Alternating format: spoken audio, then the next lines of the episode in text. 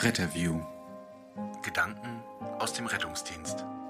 Mit Sprechwunsch und Sammy Splint. Da sind wir wieder aus der Sommerpause. Endlich, muss ich sagen. Vier Wochen sind echt äh, hart und waren für euch wahrscheinlich auch ein bisschen schwierig. Einige haben gefragt, äh, wo, wo bleibt ihr? Warum kommt die nächste Folge nicht? Und so, ich warte drauf. Und die scheinbar haben uns nicht so richtig gehört. Folge 18 ist an denen vorbeigeglitten. Ja, irgendwie, ich habe dann auch gefragt, sag mal, hast du eigentlich die letzte Folge gehört? Und dann, ja, meine ich ja, dann weißt ja eigentlich, wann die nächste Folge kommt. Ähm, trotzdem hatte ich nicht den Eindruck, dass wir eine Sommerpause haben, weil wir trotzdem fleißig markiert wurden und viele Leute jetzt ja auch erst schon wieder angefangen haben, diesen Podcast zu hören. Ich habe den Eindruck, der kommt erst jetzt so in der Sommerpause. Also eigentlich war die gar nicht so verkehrt. Nichtsdestotrotz muss man leider sagen, ähm, eigentlich wollten wir super entspannt und mit schönen frischen Themen aus der Sommerpause starten, aber das werden wir auch noch tun, aber nicht heute. Ihr werdet bemerkt haben, dass wir unser Intro heute einfach mal komplett weggelassen haben, beziehungsweise auch äh, verändert haben. Und ähm, das hängt damit zusammen, dass wir aktuelle Ereignisse haben, die uns ja nicht den Mut gemacht haben, so ein fröhliches Intro zu spielen. Denn diese Folge wird ein bisschen besonders. Es geht um die Hochwasserkatastrophe. Ihr werdet es wahrscheinlich gedacht haben. Genau. Ähm, wir werden heute darüber sprechen, unsere Anerkennung aussprechen, unter anderem aber auch ähm, alle Einsatzkräfte und Helfer in dieser Hochwasserkatastrophe in NRW und Rheinland-Pfalz würdigen. Im Zuge dessen habe ich einen ähm, Aufruf auf Instagram gestartet, wo ich sagte, schreibt doch einfach mal, ich bin in Köln ja in unmittelbarer Nähe, ähm, hatte aber tatsächlich nur einen ganz normalen ähm, Einsatzdienst und ähm, dann dachte ich, schreibt doch einfach mal, was ihr so erlebt habt, wie das so war. Und es sind super viele Nachrichten reingekommen. Also insgesamt blicken wir hier auf 15 Seiten und über 8000 äh, Wörter. Und ähm, das wird heute so ein bisschen anders laufen. Also natürlich werden wir auch über jedes einzelne sprechen.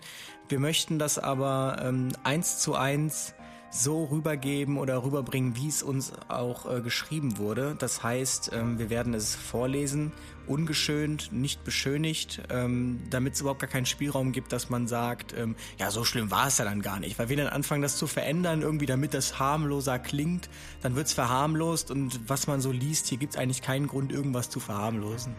Und ähm, genau, deshalb werden wir das eins zu eins einfach so vorlesen und das dann einzeln so ein bisschen auch ähm, auseinander diskutieren. Vielleicht für die, die ähm, sich so gar nicht mit Katastrophenschutz und Rettungsdienst auskennen und einfach nur so hören, um dann äh, so einen kleinen Einblick zu geben.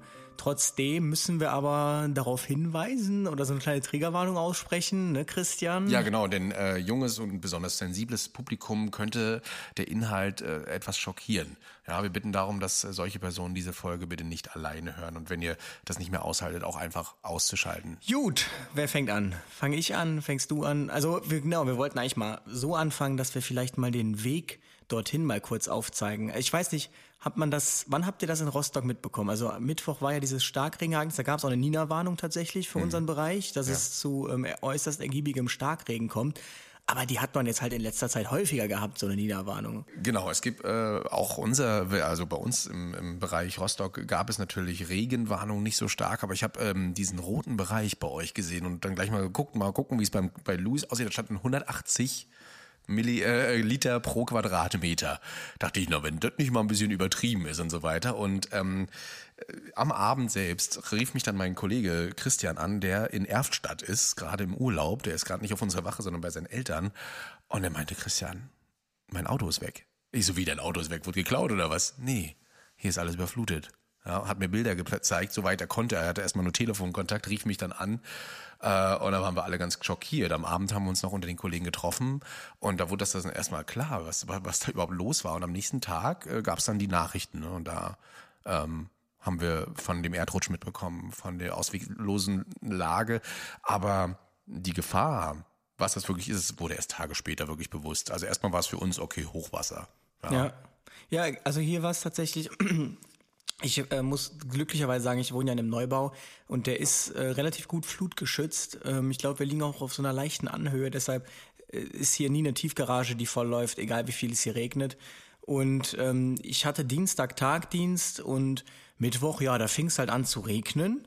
Und ähm, das hat halt geregnet die ganze Zeit, also schon extrem viel, das hat man mitbekommen. Also wäre man draußen gewesen, das wäre wie eine Dusche gewesen. Man wäre innerhalb von einer Minute komplett durchnässt äh, bis auf die Zehenspitzen. Und das ging halt den ganzen Tag.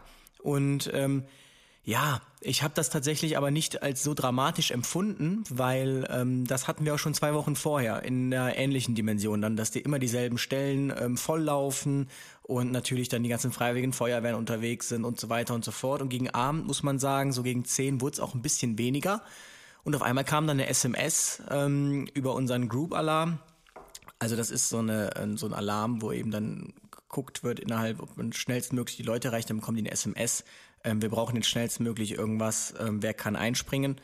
Und ähm, da wurde dann gefragt, ja, wir suchen eine, eine Rettungswagen und eine Notarztbesatzung für eine Evakuierung eines Krankenhauses. Dann dachte ich mir, ja gut, dann ist jetzt hier halt irgendwo in einem Krankenhaus der Keller vollgelaufen, Notstromaggregat kaputt, das muss jetzt halt leergeräumt werden. Okay, die im Donnerstagmorgen war hier schon schönster Sonnenschein wieder in Köln. Ähm, da hieß es dann, ja, ähm, wir brauchen dringend zwei RTWs, Rettungswagen, Katastrophenfall in Hagen. Dann dachte ich mir, gut, ist in Hagen hat es dann halt ein bisschen krasser getroffen, aber es ist noch nicht so wirklich durchgedrungen. Und da habe ich auch mit Kollegen drüber gesprochen. Viele Kollegen sagten auch, sie haben das auch gar nicht, also auch, auch am Donnerstag noch gar nicht so dramatisch wahrgenommen. Also es war natürlich, das war auch so in Köln, weil in Köln sich das relativ schnell wieder normalisiert hat. Also natürlich liefen da noch so ein paar vollgelaufene Keller oder Stationen, aber es war, alles ging schon wieder seinen gewohnten Gang. Also ich, ähm, ich, mir ist dieses Wasser hier an keiner Stelle begegnet, äh, sage ich ganz ehrlich. Und erst am Freitag, muss ich sagen, haben wir das dann richtig realisiert, als das dann auch mit den Todeszahlen kam und sukzessive. Und Freitag hatte ich Einsatzdienst und da hat man das gemerkt. Also die ganzen Tag ging bei uns das Licht an, dann sind die Löschzüge durcheinander gewürfelt durch die Gegend gefahren und keine Löschfahrzeuge frei. Dann hört man auf einmal am Funk äh, irgendwo dann, als dieser Erdrutsch war, nämlich, der war ja Freitag, da wurde dann Massenanfall von Verletzten, dann wurden wieder Rettungswagen geschickt. Und dann fing das tatsächlich auch an, dass wir uns innerhalb des Kollegiums richtig darüber geärgert haben, äh, dass wir nur vier Einsätze hier gefahren sind. Viermal ähm, der Bürger in Not, ja, viel geholfen, wenig gerettet. Und man sich dachte, eigentlich wäre ich jetzt gerne ähm, auch da unten und würde mhm. da irgendwie helfen. Ja, das dachte ich mir auch. Also, ähm, da ich ja auch selbst im Cutschutz bin, dachte ich so, Mensch, also alle fahren dahin und wir da oben in Rostock jetzt noch nicht. Was ist da los? Äh, jetzt wäre ich gerne hier. Ich äh, bin tatsächlich jetzt gerade in Köln. Wir sitzen uns gegenüber ähm, war auch gestern ähm, im Phantasialand. Und das ist wirklich ein paar Kilometer von dieser Riesenstelle entfernt. Man merkt nichts. Die Leute sind ja. fröhlich, alles ist happy, als wenn nichts gewesen wäre. Und irgendwie hat mich das trotzdem immer betroffen. Also wenn man mal so kurz da saß und Pause, ich habe das Handy rausgeholt, habe geguckt, was, was los ist äh, da drüben. Und ähm, es triggert dich wirklich, nicht einfach zu sagen, komm, ich breche das hier ab, ich äh, will da rüber. Aber man sollte es nicht. Der Christian hat mir, das muss man ihm zugute halten, der hat mir wirklich nämlich auch äh, geschrieben, Luis, sollen wir nicht da runterfahren, sollen wir nicht irgendwas machen? Und ich sage, Christian, wir können nichts machen. Ja. Es ist leider, und das werden wir gleich noch in den Texten sehen, ähm, leider immer noch ein organisatorisches Chaos vereinzelt scheinbar und wir können nicht einfach dahin fahren ohne Auftrag und da irgendwas machen. Mhm. Also ähm, genau, da werden wir gleich drüber sprechen. Ähm, nichtsdestotrotz muss man sagen, ich nehme das auch so wahr, dass man so ein bisschen bedrückt ist die ganze Zeit. Also ähm, ich habe mich auch irgendwie gar nicht getraut, irgendwie ein lustiges TikTok hochzuladen, weil ich mich nicht so fühle irgendwie. Also irgendwie, ich kann es nicht so ganz genau greifen, wir werden das aber gleich auch in den Texten ähm, hören, ähm, dass es wesentlich dramatischer war, als man es sich vorstellt vorstellen kann. Und ich weiß auch gar nicht, ob man sich das überhaupt vorstellen kann, wenn man nicht da war, ob man das nur im Ansatz nachempfinden kann, was die Leute da ähm, durchlebt haben. Ja, für mich war es auch komisch. Ähm, ich war ja auch noch DJ am Wochenende, habe da Party machen müssen mit den Leuten und in den Pausen habe ich halt immer auch TikTok teilweise durchgeswiped und auch da hast du es ja mitbekommen. Da hast du die Bilder gesehen von den Leuten, die da einfach zeigen, wie ein Haus weggeschwemmt wird, wie da Leute aus dem Wasser gerettet werden, in Menschenketten sich selbst. Also das, das sind ähm, Szenen, die möchte man sich nicht vorstellen, die kann man sich auch gar nicht so vorstellen, wenn man das nicht selbst erlebt hat. Vor allem, also ich hatte ja Dienstfreitag und das, die ganze Zeit nur Blaulicht. Die sind die, also das Autobahnkreuz Köln ist ja quasi da, wenn jeder, der dahin will, der muss an Köln vorbei. Und sobald du auf der Autobahn warst, hast du da die Katastrophenschutzzüge gesehen. Und ich war dann abends noch joggen und ähm, ich laufe immer am Rhein entlang und da waren so ein paar Jugendliche, die saßen auch da, waren so ein bisschen am Trinken. Es war trotzdem irgendwie eine sehr ruhige Stimmung und ähm, man sah dann, man blickte nur auf die Rodenkirchner Brücke, das ist die Autobahnbrücke, und da sah man dann auch nur so ganz viele Blaulichter so über die Brücke fahren und dann sah man auch, wie die Leute so dahin schauten und dann auch so Stück für Stück überhaupt realisierten, so was da eigentlich für eine Katastrophe gerade abgeht. Das war echt ein sehr bedrückender Moment dann auch. Wir bekommen auch immer wieder Fragen, wie kann man helfen? Was kann man machen? Soll ich da einfach hinfahren? Also erstmal muss man sagen, nein, tut's nicht. Ne? Also fahrt da nicht einfach so hin. Ähm, das sollte man nie machen. Das ist sowohl gefährlich für euch. Es bringt nichts, wenn da immer Leute dazwischen funken. Wir erzählen euch gleich was dazu. Aber helfen könnt ihr natürlich auch mit Spenden. Und äh, wir packen euch in unsere Show Notes, in die Beschreibung auch nochmal äh, Links rein, wo ihr hinspenden könnt, sowohl Sach- als auch ähm, Geldspenden. Da freuen sich die Leute wirklich, denn die sind darauf angewiesen. Und wer schon mal Nachrichten gelesen hat, nicht jeder ist für sowas versichert versichert. Ja. Genau. Ja, ein Kollege sagte zu mir, er hatte Starkregenversicherung, Elementarversicherung, äh, die haben alles zum Glück. Aber ähm, ja, das äh, ist halt leider nicht für jeden. Man muss halt auch sagen, ähm, ich glaube auch nicht, dass das ausgewiesene Hochwassergebiete waren äh, bis dato. Ne? Also genau, aber ich würde sagen, wir starten jetzt einfach mal in die Texte, die wir bekommen haben. Ähm, eins zu eins, also wir haben da nichts dran verändert, vielleicht an einer Stelle mal einen Satz rausgenommen, ähm, weil der einfach zu kompliziert war sonst zum Vorlesen, aber jetzt nichts Kriegsentscheidendes. Und ähm, wir werden jetzt abwechselnd vorlesen und dann nachher noch kurz darüber besprechen. Und ja, soll ich einfach mit du, dem ersten starten? Fang du mal an mit dem ersten. Genau. Ich war selbst auch vor Ort für drei Tage und äh, werde morgen wieder dahin fahren. Es kam mir vor Ort vor, als wären wir im Krieg. Überall Trümmer, die Autos zerstört und so weiter. Am meisten beeindruckt war ich aber von der Dankbarkeit der Bewohner an den Orten. Sie haben alles verloren, teils sind ihre Angehörigen noch vermisst und trotzdem nehmen sie sich Zeit, um einfach Danke zu sagen. Ja, auch ich habe mit einem Kollegen ein Opfer gefunden, das die Katastrophe nicht überlebt hat. Leider. Aber wir werden unterstützt, die Erlebnisse zu verarbeiten. Und eines ist klar, ich würde immer helfen, wenn ich nur kann. Es sind Erfahrungen, die im Ehrenamt speziell im Katastrophenschutz dazugehören. Ich werde versuchen, auch noch zusammen mit meinem Hund in die betroffenen Gebiete zu fahren, um noch eventuell vermisste Personen zu suchen. Es sind einerseits Bilder der totalen Zerstörung, andererseits aber auch ein absolut toller Zusammenhalt der Bewohner dort und der Haupt- und ehrenamtlichen Helfer. Ja, man muss dazu sagen, tatsächlich, ähm, sein Hund ist Rettungshund. Also er hat nicht einfach irgendeinen Hund und fährt da jetzt hin und sucht Personen, sondern es ist tatsächlich ein Rettungshund. Da, Aber da habe ich auch ähm, einige Anfragen bekommen, so von wegen kannst du mal die und die Gruppe teilen.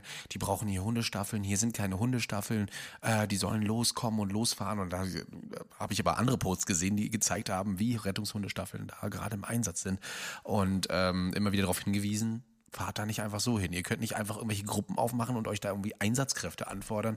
Äh, macht das bitte über eine zentrale Stelle. Aber dazu kommen wir mit dem nächsten Kommentar gleich. Ja, ich muss tatsächlich auch sagen, ich bekomme auch viele Anfragen, teil dies, teil das. Ich tue mir da selber schwer. Also ich teile nicht einfach irgendwas, ohne dass ich das nicht geprüft habe. Und das ist dann leider so viel dann, auch so viele Spendenaufrufe. Ja, also ich kann nicht einfach alles ungefiltert äh, teilen. Geht genau. leider nicht. Ja, also ähm, hier mal eine Sprachnachricht dazu auch von ähm, Christian, also mein Kollegen, der hat mir extra was gesendet. Ja, moin, ihr beiden.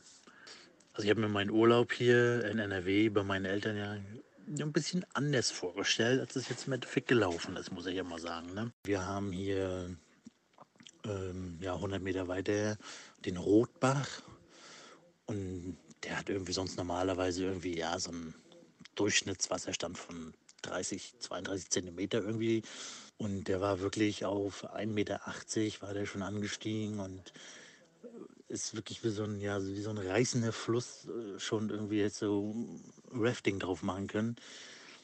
Ging der schon ab und auch schon Sorgen gemacht. Aber es wurde weiterhin sonst nichts gesagt. Also nicht von behördlicher Seite oder irgendwie sowas, dass mal irgendwie Polizei oder whatever hier mal durchgefahren sind und gesagt haben, hey Mensch Leute, das und das könnte passieren, versucht irgendwas in Sicherheit zu bringen, bringt euch in Sicherheit, rettet, was ihr könnt, was man vielleicht so erwarten würde. Da fing, die an, fing das an, die Hauptstraße zu überfluten, war so, ja, so 30 Zentimeter, sage ich mal, wirklich wie so ein Fluss. Und ähm, wir sind dann alle zurückgelaufen, das waren auch nochmal so 50 Meter wieder von der Hauptstraße entfernt, standen dann oben auf der Dachterrasse und hörten so ein, so ein Rauschen, als wenn du neben einem Fluss wohnst, also, also neben einem reißenden Fluss. Ja, und in dem Moment schoss auch das Wasser durch die Zäune so durch. Ja, und wir haben ja so, so, so, ja, so tief liegende Garagen. Und das hat wirklich ganze zwölf Minuten gedauert. Und dann war das Ding, also dieser Hinterhof hier, einfach voll. Ja, einfach voll gelaufen. Und es fehlten wirklich noch 15 Zentimeter bis zum nächsten Geschoss. Und dann ging es aber dann schon zur Straße hinaus. Ja, ganze Nachbargrundstücke und das alles überflutet. Man hörte denn, weil wir hinter uns haben wir so eine, ja, so eine Weide, so eine kleine von so einem Privaten. Der hat da drauf eigentlich ja, Schafe gehabt. Ne? Gehabt muss man ja jetzt leider sagen. Und die ja, mähten äh, die ganze Zeit massiv. Das saß irgendwie wie so ein, ganz komisch, kann man nicht beschreiben. Das muss man einfach, also man muss es nicht unbedingt, aber das muss man erlebt haben irgendwie, um das beschreiben zu können. Oder wir standen hier einfach alle völlig machtlos auf der Dachterrasse und du konntest nichts tun. Ja? Wir konnten nicht mal was retten, weil das Wasser ja so A so schnell kam und B uns hier auch sonst keiner Bescheid gesagt hat. Leider muss man auch sagen, dass auch trotz all dem, wenn man mal so ein paar Berichte verfolgt, auch viel Schindluder aus dieser Katastrophe wieder gezogen wird. Und da muss man sich fragen, wie verdorben ist die Menschheit eigentlich mittlerweile, dass sowas passiert. Also wir reden hier von Plünderungen, Betrug bei den ja, Soforthilfen der Flutopfer und, und all sowas. Das ist schon wirklich hart. Aber ansonsten im Großen und Ganzen muss ich sagen, liefen die Hilfen hier wirklich sehr gut. Ja, nicht unbedingt von staatlicher Seite, aber da gab es auch ganz, ganz andere Baustellen, wie halt im Blessen wo dieser Erdrutsch war. Ja, also man sieht, es gibt auch äh, teilweise so Plünderungen, es werden äh, teilweise Spenden missbraucht. Jetzt auch die angekündigte Soforthilfe ja, der Politik. Wer weiß, wie das so läuft, wenn es wieder unbürokratisch wird, ja, ob da nicht einige die Hand aufhalten, die es gar nicht machen sollten. Wie bei Corona, das war ja auch so leider. Mhm, genau. Kommen wir mal zum nächsten. Yes. Keine Frage, dass die Einsatzkräfte und Privatpersonen auf Hochtouren gearbeitet haben. Die Koordination in Rheinland-Pfalz hat allerdings dazu geführt, dass am Samstag hunderte qualifizierte Kräfte am Nürburgring gestanden haben und nicht arbeiten konnten oder durften, obwohl definitiv Hilfe gebraucht wurde. In einigen Orten war und ist immer noch keine Hilfe gewesen. Ich habe am Samstag mit unserer schnellen Einsatzgruppe und einem Haufen Rettungs- und Notfallsanitäter am Ring gestanden und auf Anweisung gewartet. Ganze 18 Stunden lang. Dabei kann ich dann verstehen, dass einige unangekündigt und auf eigene Faust in die Orte gefahren sind. Heute soll wohl, alle, soll wohl alles aber schon wieder ein bisschen besser geklappt haben. Ja, ich äh, muss sagen, also das ist tatsächlich etwas, das werden wir auch gleich noch hören, das haben mehrere berichtet, dass die Organisation vor Ort wohl ebenfalls katastrophal war. Ich finde aber, das kann man jetzt niemandem zum Nachteil auslegen. Ähm, da muss man auch nochmal an erster Stelle gerade den Leitstellenbeamten danken. Also das sind ja die, die es als Erste erreicht. Und also sorry, das, ich habe da einen TikTok zugebracht, in so einer Leitstelle da sitzen auf Maximalbetrieb in einer Großstadt. Es gibt ja nur eine gewisse physische Anzahl an Arbeitsplätzen. Also es gibt nur so und so viele Computerpunkt. Und dann sitzen da 15 bis 20 Leute und dann rufen 1000 Leute gleichzeitig an. Mhm. Also das ist eine völlige Über Überforderung und auch an jeden einzelnen Notruf ranzugehen und äh, ja, wo ist der Notfall und alles klar, dann man ist ja völlig durch danach und dann überhaupt noch irgendwas zu koordinieren bei so einer Masse an Einsatzkräften, die da ja auch bewegt, bewegt wird, ähm, kann ich verstehen, dass das katastrophal läuft. Ähm, nichtsdestotrotz ist das natürlich ähm, vom Wirkungsgrad her schade und ich kann da auch jeden verstehen, ne, wenn man dann da steht und helfen möchte und man, man es kommt einfach kein Auftrag. Äh, die werden ja nicht nur mit den Notrufen noch betraut, sondern auch mit den Angehörigen, die sich erkunden möchten, wie läuft's denn jetzt hier gerade in ne? Erfstadt, in, frag mich nicht, wo sie alles waren, in Schuld und äh, das kommt noch mit hinzu. Viele Leute wissen gar nicht, dass es dann ein Bürgertelefon gibt, dass es ein Kreisauskunftsbüro gibt, ja, äh, was übrigens jetzt auch noch verstärkt wird, gerade durch äh, Einheiten von uns, die ein großes Kreisauskunftsbüro haben in Mecklenburg-Vorpommern, wo ähm, Leute registriert werden, um nachher zu gucken, wo sind die hingebracht worden. Also ähm, versucht da die Leitstellen wirklich zu entlasten, ruft nicht jedes Mal an mit der 112, dafür ist sie nicht da, die ist für Notrufe da und nicht zur Auskunft. Es gibt Bürgertelefone und das steht alles auch im Internet drin. Man muss auch dazu sagen, also es kommt ja jetzt so langsam künstliche Intelligenz in Leitstellen, habe ich letztens noch einen Artikel gelesen beim S&K Verlag. Ähm, wir reden jetzt hier auch, also das, wir sind ja hier auch an einem Punkt, wo man sagen muss, das noch nicht mehr computergestützt abzuarbeiten, das ist ja quasi nicht mehr möglich. Also hier muss man irgendwie teilautonom werden, dass so ein Programm, das intelligent genug geschrieben ist, in der Lage ist, einem wirklich immer da die besten Ressourcen freizumachen, dass man eben nicht diesen Effekt hat, einige arbeiten null Stunden, aber die anderen arbeiten drei Tage lang durch. Und äh, das, das kann man aber tatsächlich einer begrenzten Gruppe an Menschen einfach nicht mehr äh, zumuten, auch keinem Führungsstab. Insofern, äh, ich kann das voll verstehen, aber man muss auch da, glaube ich, tatsächlich die andere Seite verstehen. Ja, also. Ja. nächste machen? Ähm, Am Nürburgring warten viele PSNVler, also psychosoziale Notfallversorgungsler, also Leute, die diesen Ausbildungskurs gemacht haben. Und einige wurden gestern und heute schon in die Gebiete gebracht. Ich bin aktuell mit einer Sondereinsatz, äh, schnellen Einsatzgruppe Behandlung und Transport in Dernau im Einsatz. Am Nürburgring warten leider noch so viel, sehr viel mehr Einsatzkräfte, die leider nicht eingesetzt werden, obwohl sie vor Ort gebraucht werden. Auch wir sind seit Samstag hier und wurden heute das erste Mal eingesetzt, obwohl man uns seit Tagen benötigt hätte. Und auch vor Ort funktioniert die Organisation kaum. Ich habe einen Rettungswagen über den Einsatzleitwagen bestellt, der wurde mir zugesagt. Auf Nachfrage kam immer die Antwort, dass man nicht wüsste, wie lange der noch braucht. Schlussendlich habe ich nach zwei Stunden selbst die 112 gewählt und relativ schnell ein Team bekommen, das sagt, es hätte den halben Tag ohne Alarmierung auf der Wache gesessen. Ja. Was war da los? Woran hat es gelegen? Was war da los? Ähm, Können wir nicht bewerten. Wir waren nicht äh, vor Ort, aber es ist, ja, ist es manchmal so. Es ist diese typische Chaosphase teilweise, die man am Anfang noch hat, ne? wenn plötzlich alles aufeinander einprasselt und man teilweise gar nicht mehr weiß, wohin was äh, koordiniert wurde. Steht da schon jemand, wie du schon sagtest, es ist ja nicht nur ein Leitstellenmitarbeiter, sondern es sind mehrere und ähm, da kommt es auch vor, dass vielleicht ein Notfall auf mehrere äh, Anrufe dann eben trifft und dann würde man da plötzlich fünf RTWs hinschicken zu einem Notfall, obwohl da nur eine Person verletzt ist. Gibt's ja auch im normalen Stadtschutz. Genau, ich kann mir jetzt auch vorstellen, so ein Einsatzleitwagen, der hat ja wirklich nur zwei Arbeitsplätze. Ja. Und wenn man sich dann vorstellt, was da ja, wie gesagt, an Material bewegt ist, man muss sich halt auch überlegen, wie viele, ähm, das ist leider etwas, das hat Hessen gut gemacht. Die haben das einigermaßen auf ein gleiches Level gebracht. Zumindest weiß ich, dass die, die bei großen Stichwörtern die gleiche AO verwenden. Hm. Aber ähm, was ich äh, jetzt natürlich als Herausforderung sehe, ist, jetzt kommst du nach NRW. In NRW kennst du, die Funkkenner sind so und so. Jetzt kommt ähm, die Kräfte aus Hessen, da hast du auf einmal 83,2. Dann kommen die Kräfte aus sowieso, dann ist es dann das LAHF, was weiß ich. Also das verschiedene Funkkennungen, du weißt gar nicht mehr, was dahinter steht und das überhaupt alles mehr aus mal auszuklamüsern und dann irgendwie, äh, also ich, ja, ich kann mir schon vorstellen, dass da äh, Chaos ist. Aber es soll natürlich nicht sein. Ne? Und ähm, zu dem RTW jetzt hier ohne Alarmierung auf der Wache, ich weiß natürlich nicht, also wenn der nicht aus dem Bereitstellungsraum kam, dann ist das halt ein RTW, der war für den Grundschutz da. Ne? Und mhm. auch der Grundschutz muss eben gewährleistet werden.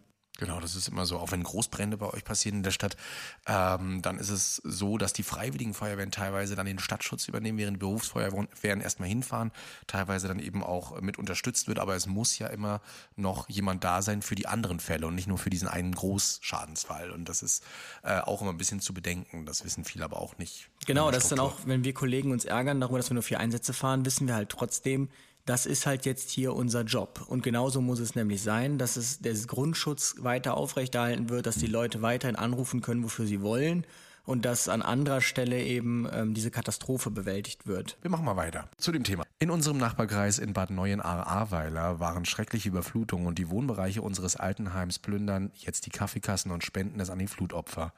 Die Netze waren teilweise zusammengebrochen, viele Menschen sind in den Fluten ums Leben gekommen.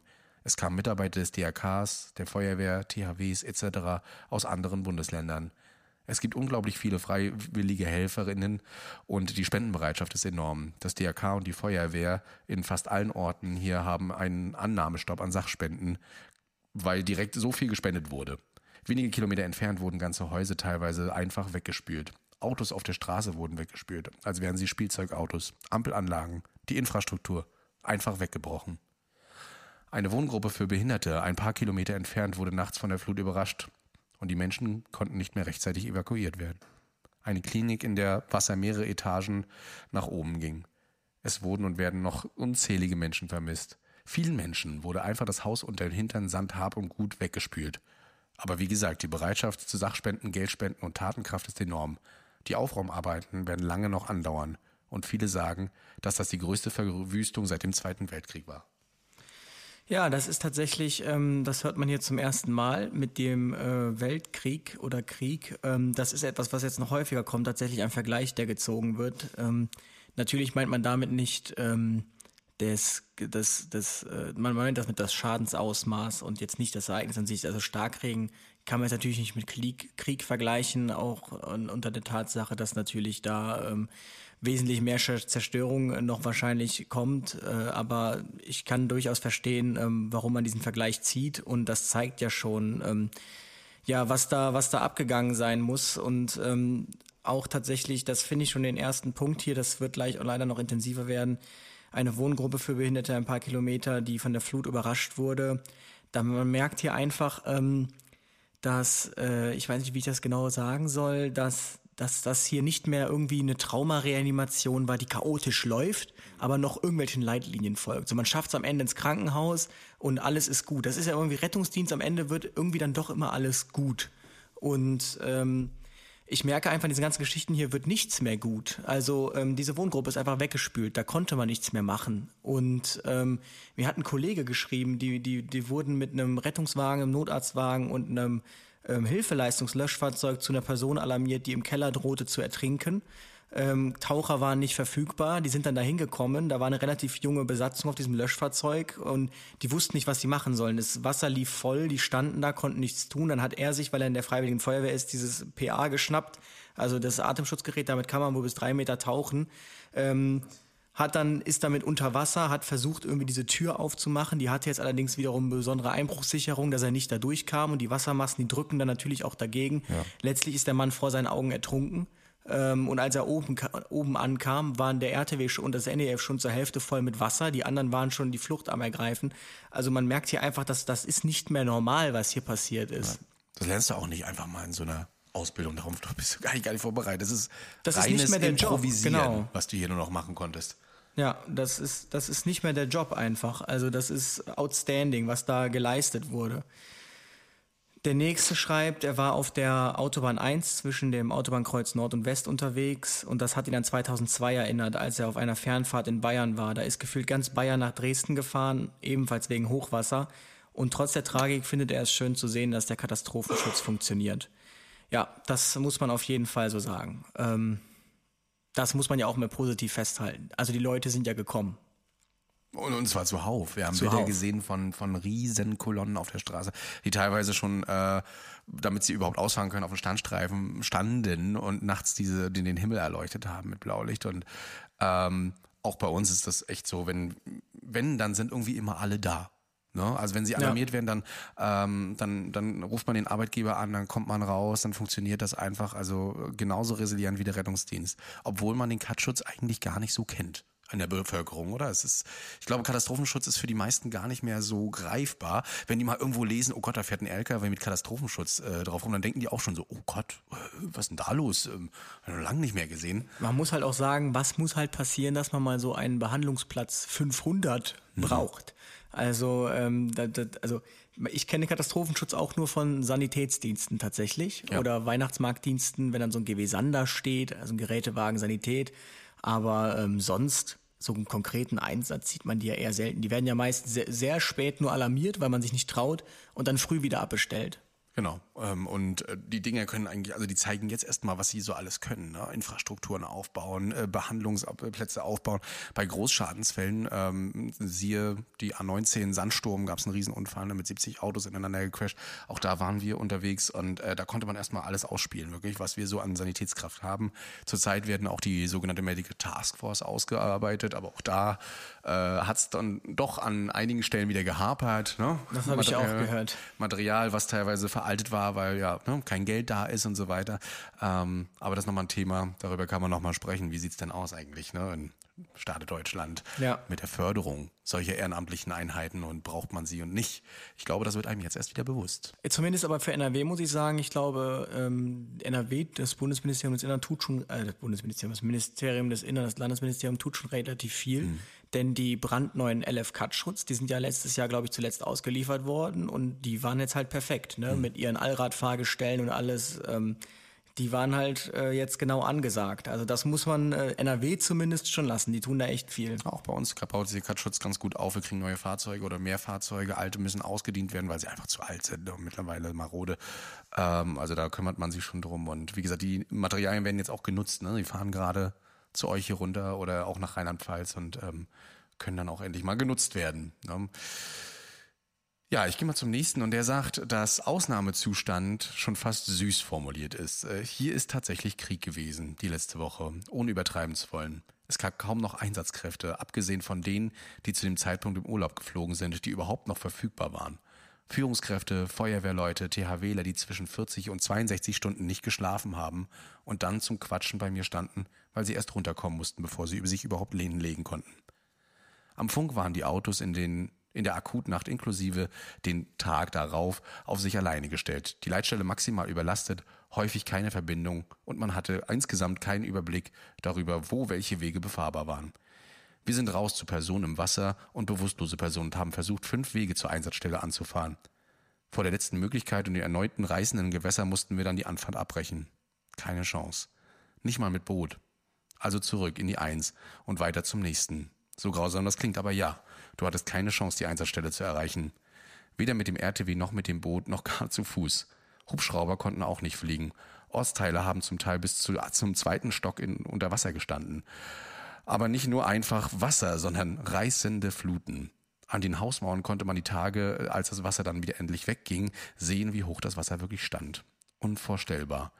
Ich habe mit den vielen unterschiedlichen Kräften gesprochen, die aus ganz Deutschland zu uns gekommen sind.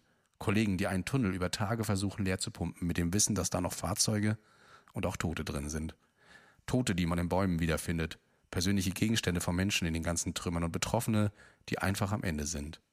Stell dir diese Eindrücke einmal als Einsatzkraft vor, die seit 40 Stunden nicht geschlafen hat, kein Ende in Sicht ist und du oft genug deine Arbeit aus verschiedensten Gründen nicht barrierefrei machen kannst. Also ich hatte ja auch geantwortet, weil ich das gar nicht so realisiert habe, weil man das ja nicht kennt. Ja. Also man, man würde ja niemals sagen, wir erreichen die Einsatzstelle nicht, tschüss, ähm, wir fahren jetzt, sind wieder einsatzbereit. Das ist ja etwas, was man aus dem Tagesgeschäft gar nicht kennt. Aber sie hat mir das nochmal bestätigt. Ich sagte, ihr habt die Patienten dann aufgeben müssen und sie sagte, ja, wir sind halt nicht drangekommen. Und so war die bewusstlose Person oder die P im Wasser. Da ist dann einfach keiner gekommen. Und das muss man sich mal vorstellen. Also stell dir vor, irgendwie, äh, das ist ja immer dieser, stell dir vor, es ist Krieg und keiner geht hin. Aber stell dir vor, ähm, es ist äh, eine lebensbedrohliche Situation und es kommt einfach niemand. Man hat alles versucht und dann ist es einfach, dann wird gesagt, ja, sorry, geht nicht. Ähm, wir müssen weiter. Und äh, das kann man sich, glaube ich, das kann man sich einfach nicht äh, vorstellen, wie das äh, sein muss. Und das zeigt auch wieder, dass das fernab von jeglicher Normalität war. Ähm, auch da wieder eine Geschichte zu einem äh, Kollegen, der ähm, zuletzt ähm, auf dem Hubschrauber im Einsatz war. Die sollten dort Aufklärungsflüge machen und der war auch äh, völlig fertig, habe ich jetzt gehört, ähm, weil die auch mit dem Hubschrauber die haben natürlich keine Winde und deren Auftrag war es aufzuklären und die konnten dann auch nicht mehr machen, außer zu fliegen, zu sagen, ja, das wird bald einstürzen, ähm, da sind noch Leute, da kommt ihr aber auch nicht dran. Und ähm, das macht man dann über 10, 12 Stunden und ähm, ja, da, da ist man völlig durch danach. Also ähm, deshalb auch umso wichtiger, da kommen wir auch gleich noch, dass diese psychosoziale Notfallversorgung jetzt so mhm. frühzeitig angelaufen ist. Ich hatte das ähm, einmal, ich habe echt überlegt gerade, ob ich das erzähle, aber 2018 war ich auf einem großen Autounfall. Ich, ich habe davon, glaube ich, schon mal erzählt. A20 und so. Und wir haben ähm, dort 14 Verletzte gehabt. Ich war als Ersthelfer da mit einem anderen Kollegen, der auch irgendwie da war. Und es war einfach noch keine Rettungskraft da, die kam noch nicht so gut durch. Ne? Und ähm, es war auch das, das Ausmaß dieses Unfalls nicht klar. Wir hatten da zwei Kinder. Das eine Kind lag mit einem offenen Kopf da irgendwo auf der Straße rum. Den haben wir, wurde gut versorgt schon. Ähm, das andere Mädchen war einfach nicht rauszuholen aus dem Auto. Ne? Und ähm, obwohl es äh, sehr lebensgefährlich verletzt war, musstest du es erstmal drin lassen. Es ging nicht anders. Ne? Einfach da lassen, gucken, okay, es atmet noch wunderbar. Ähm, als dann der erste Hubschrauber landete, haben Passanten da wirklich dieses Auto auseinandergerissen, also die Sitze raus und haben dieses Mädchen dann dahin gehabt. Äh, sind aber weiter zum nächsten. Es lag erstmal da. Ich bin dann hin, wollte Atmung kontrollieren, habe gemerkt, scheiße, es atmet nicht mehr fing dann an, eine Wiederbelebung zu starten und dann kam der Arzt an und sagte, du Christian, lass sein. Ne? Also wir kannten uns, äh, lass es einfach sein. Wir, wir kümmern uns um den Jungen, der hat mehr Chancen. Ne? Das ist einfach, wir mussten es aufgeben. Das Mädchen, 13 Jahre alt, oder 14 irgendwie so in die Richtung und hat noch alles vor sich, hat vorhin noch geatmet. Ging einfach nicht, weil andere ja mehr Chancen hatten. Und das ist jetzt noch mal zehnmal krasser hier gerade. Ne? Also, ja, wow. deshalb, also ähm, das sind da wirklich Geschichten, die da, ähm, das sagen auch alle, die da zurückkommen, sagen, das könnt ihr euch nicht vorstellen. Es ist wie in einem Film, also wie in einem Film. Also auch ein Kollege sagte, in, in Leverkusen war das Drama ähnlich. Da wurden Rüstwagen alarmiert, zu Personen drohen im Aufzug zu ertrinken. Und die sind da zu zweit hingefahren. Es gab ja nichts anderes. Und das zu kennt man zweit. ja auch nicht. Genau, dass es nichts anderes gibt. Und dann sind die da hoch. Die Leute standen schon, wenn man sich das vorstellt, auf Zehenspitzen hat das Kinn schon so angezogen nach oben. Ähm, weil das Wasser denen halt schon bis zum Hals stand. Und das lief halt voll. Und die haben dann wirklich da, äh, super also wie sagt man, funktioniert dann natürlich erstmal, ähm, sind dann einfach mit dem, mit dem Trennschleifer da oben auf diesen Aufzug, haben den da oben aufgeschnitten und die dann da schnell noch rausgeholt. Die haben denen wirklich das Leben gerettet, muss man einfach so sagen. Aber, und das ist, glaube ich, das Gefährliche, und das werden wir gleich noch lesen, dieser Moment, wenn man dann zur Ruhe kommt. Mhm. Also ich habe das auch schon festgestellt, im Stress, man funktioniert, man macht, ja. man macht, man macht.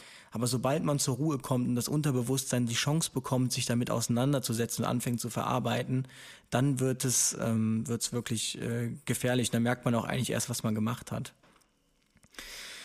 Ja, zum nächsten. Meine Familie Heimat war auch betroffen. Vor allem die Steinbachtalsperre hat uns allen Angst gemacht. Aber abgesehen davon, dass wir wussten, dass die Einsatzkräfte alles dafür tun, die Talsperre so weit so möglich zu leeren, dass keine Bruchgefahr mehr besteht, kamen auch regelmäßig Updates über zum Beispiel Facebook. Für mich, die nicht mehr in der Heimat wohnt und niemanden erreichen konnte, waren diese Updates mit das Wichtigste am Tag. Vor allem, weil irgendwelche Idioten permanent das Gerücht verbreitet haben, der Damm sei gebrochen. Kurz gesagt, ich bin sehr dankbar für all die Menschen, die geholfen haben, wo es nur ging, da ich aufgrund meiner Arbeit leider erst nächstes Wochenende in die Heimat helfen kann. Hier zu sitzen und nichts tun zu können, nichts zu hören, war Horror. Aber das Wissen um all die Menschen, die helfen, hat es leichter gemacht. Und mich auch das ein oder andere Mal vor Rührung zum Weinen gebracht. Auch jetzt sehe ich überall auf Facebook und Instagram Hilfsangebote und den Zusammenhalt der Menschen zu sehen, auch von außerhalb der Krisengebiete, ist der Hammer. Das muss man einfach so sagen. Also da muss man jetzt auch mal ganz klar, natürlich wenn man einmal anfängt aufzuzählen, vergisst man irgendwen. Aber die Landwirte hat keiner auf dem Schirm gehabt, was die da rausgerissen haben mit ihren Fahrzeugen. Leute aus Bayern, die äh, Bauunternehmer des Mittelstandes, die gesagt haben, wir nehmen uns jetzt zwei Bagger, fünf Mitarbeiter, wir fahren einfach da hoch und schippen ja jetzt eine Woche. Hm. Ähm, das ist einfach unvorstellbar. Ja, wurden hier teilweise noch aufgehalten. Ne? Christian berichtet ja äh, ganz kurz hier.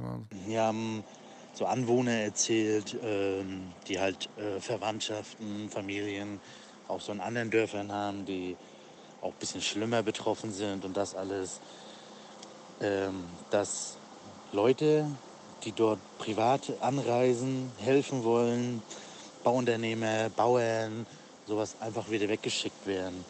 Ja? Ohne Wenn und Aber. Sie dürfen dann nicht helfen, dürfen nicht rein.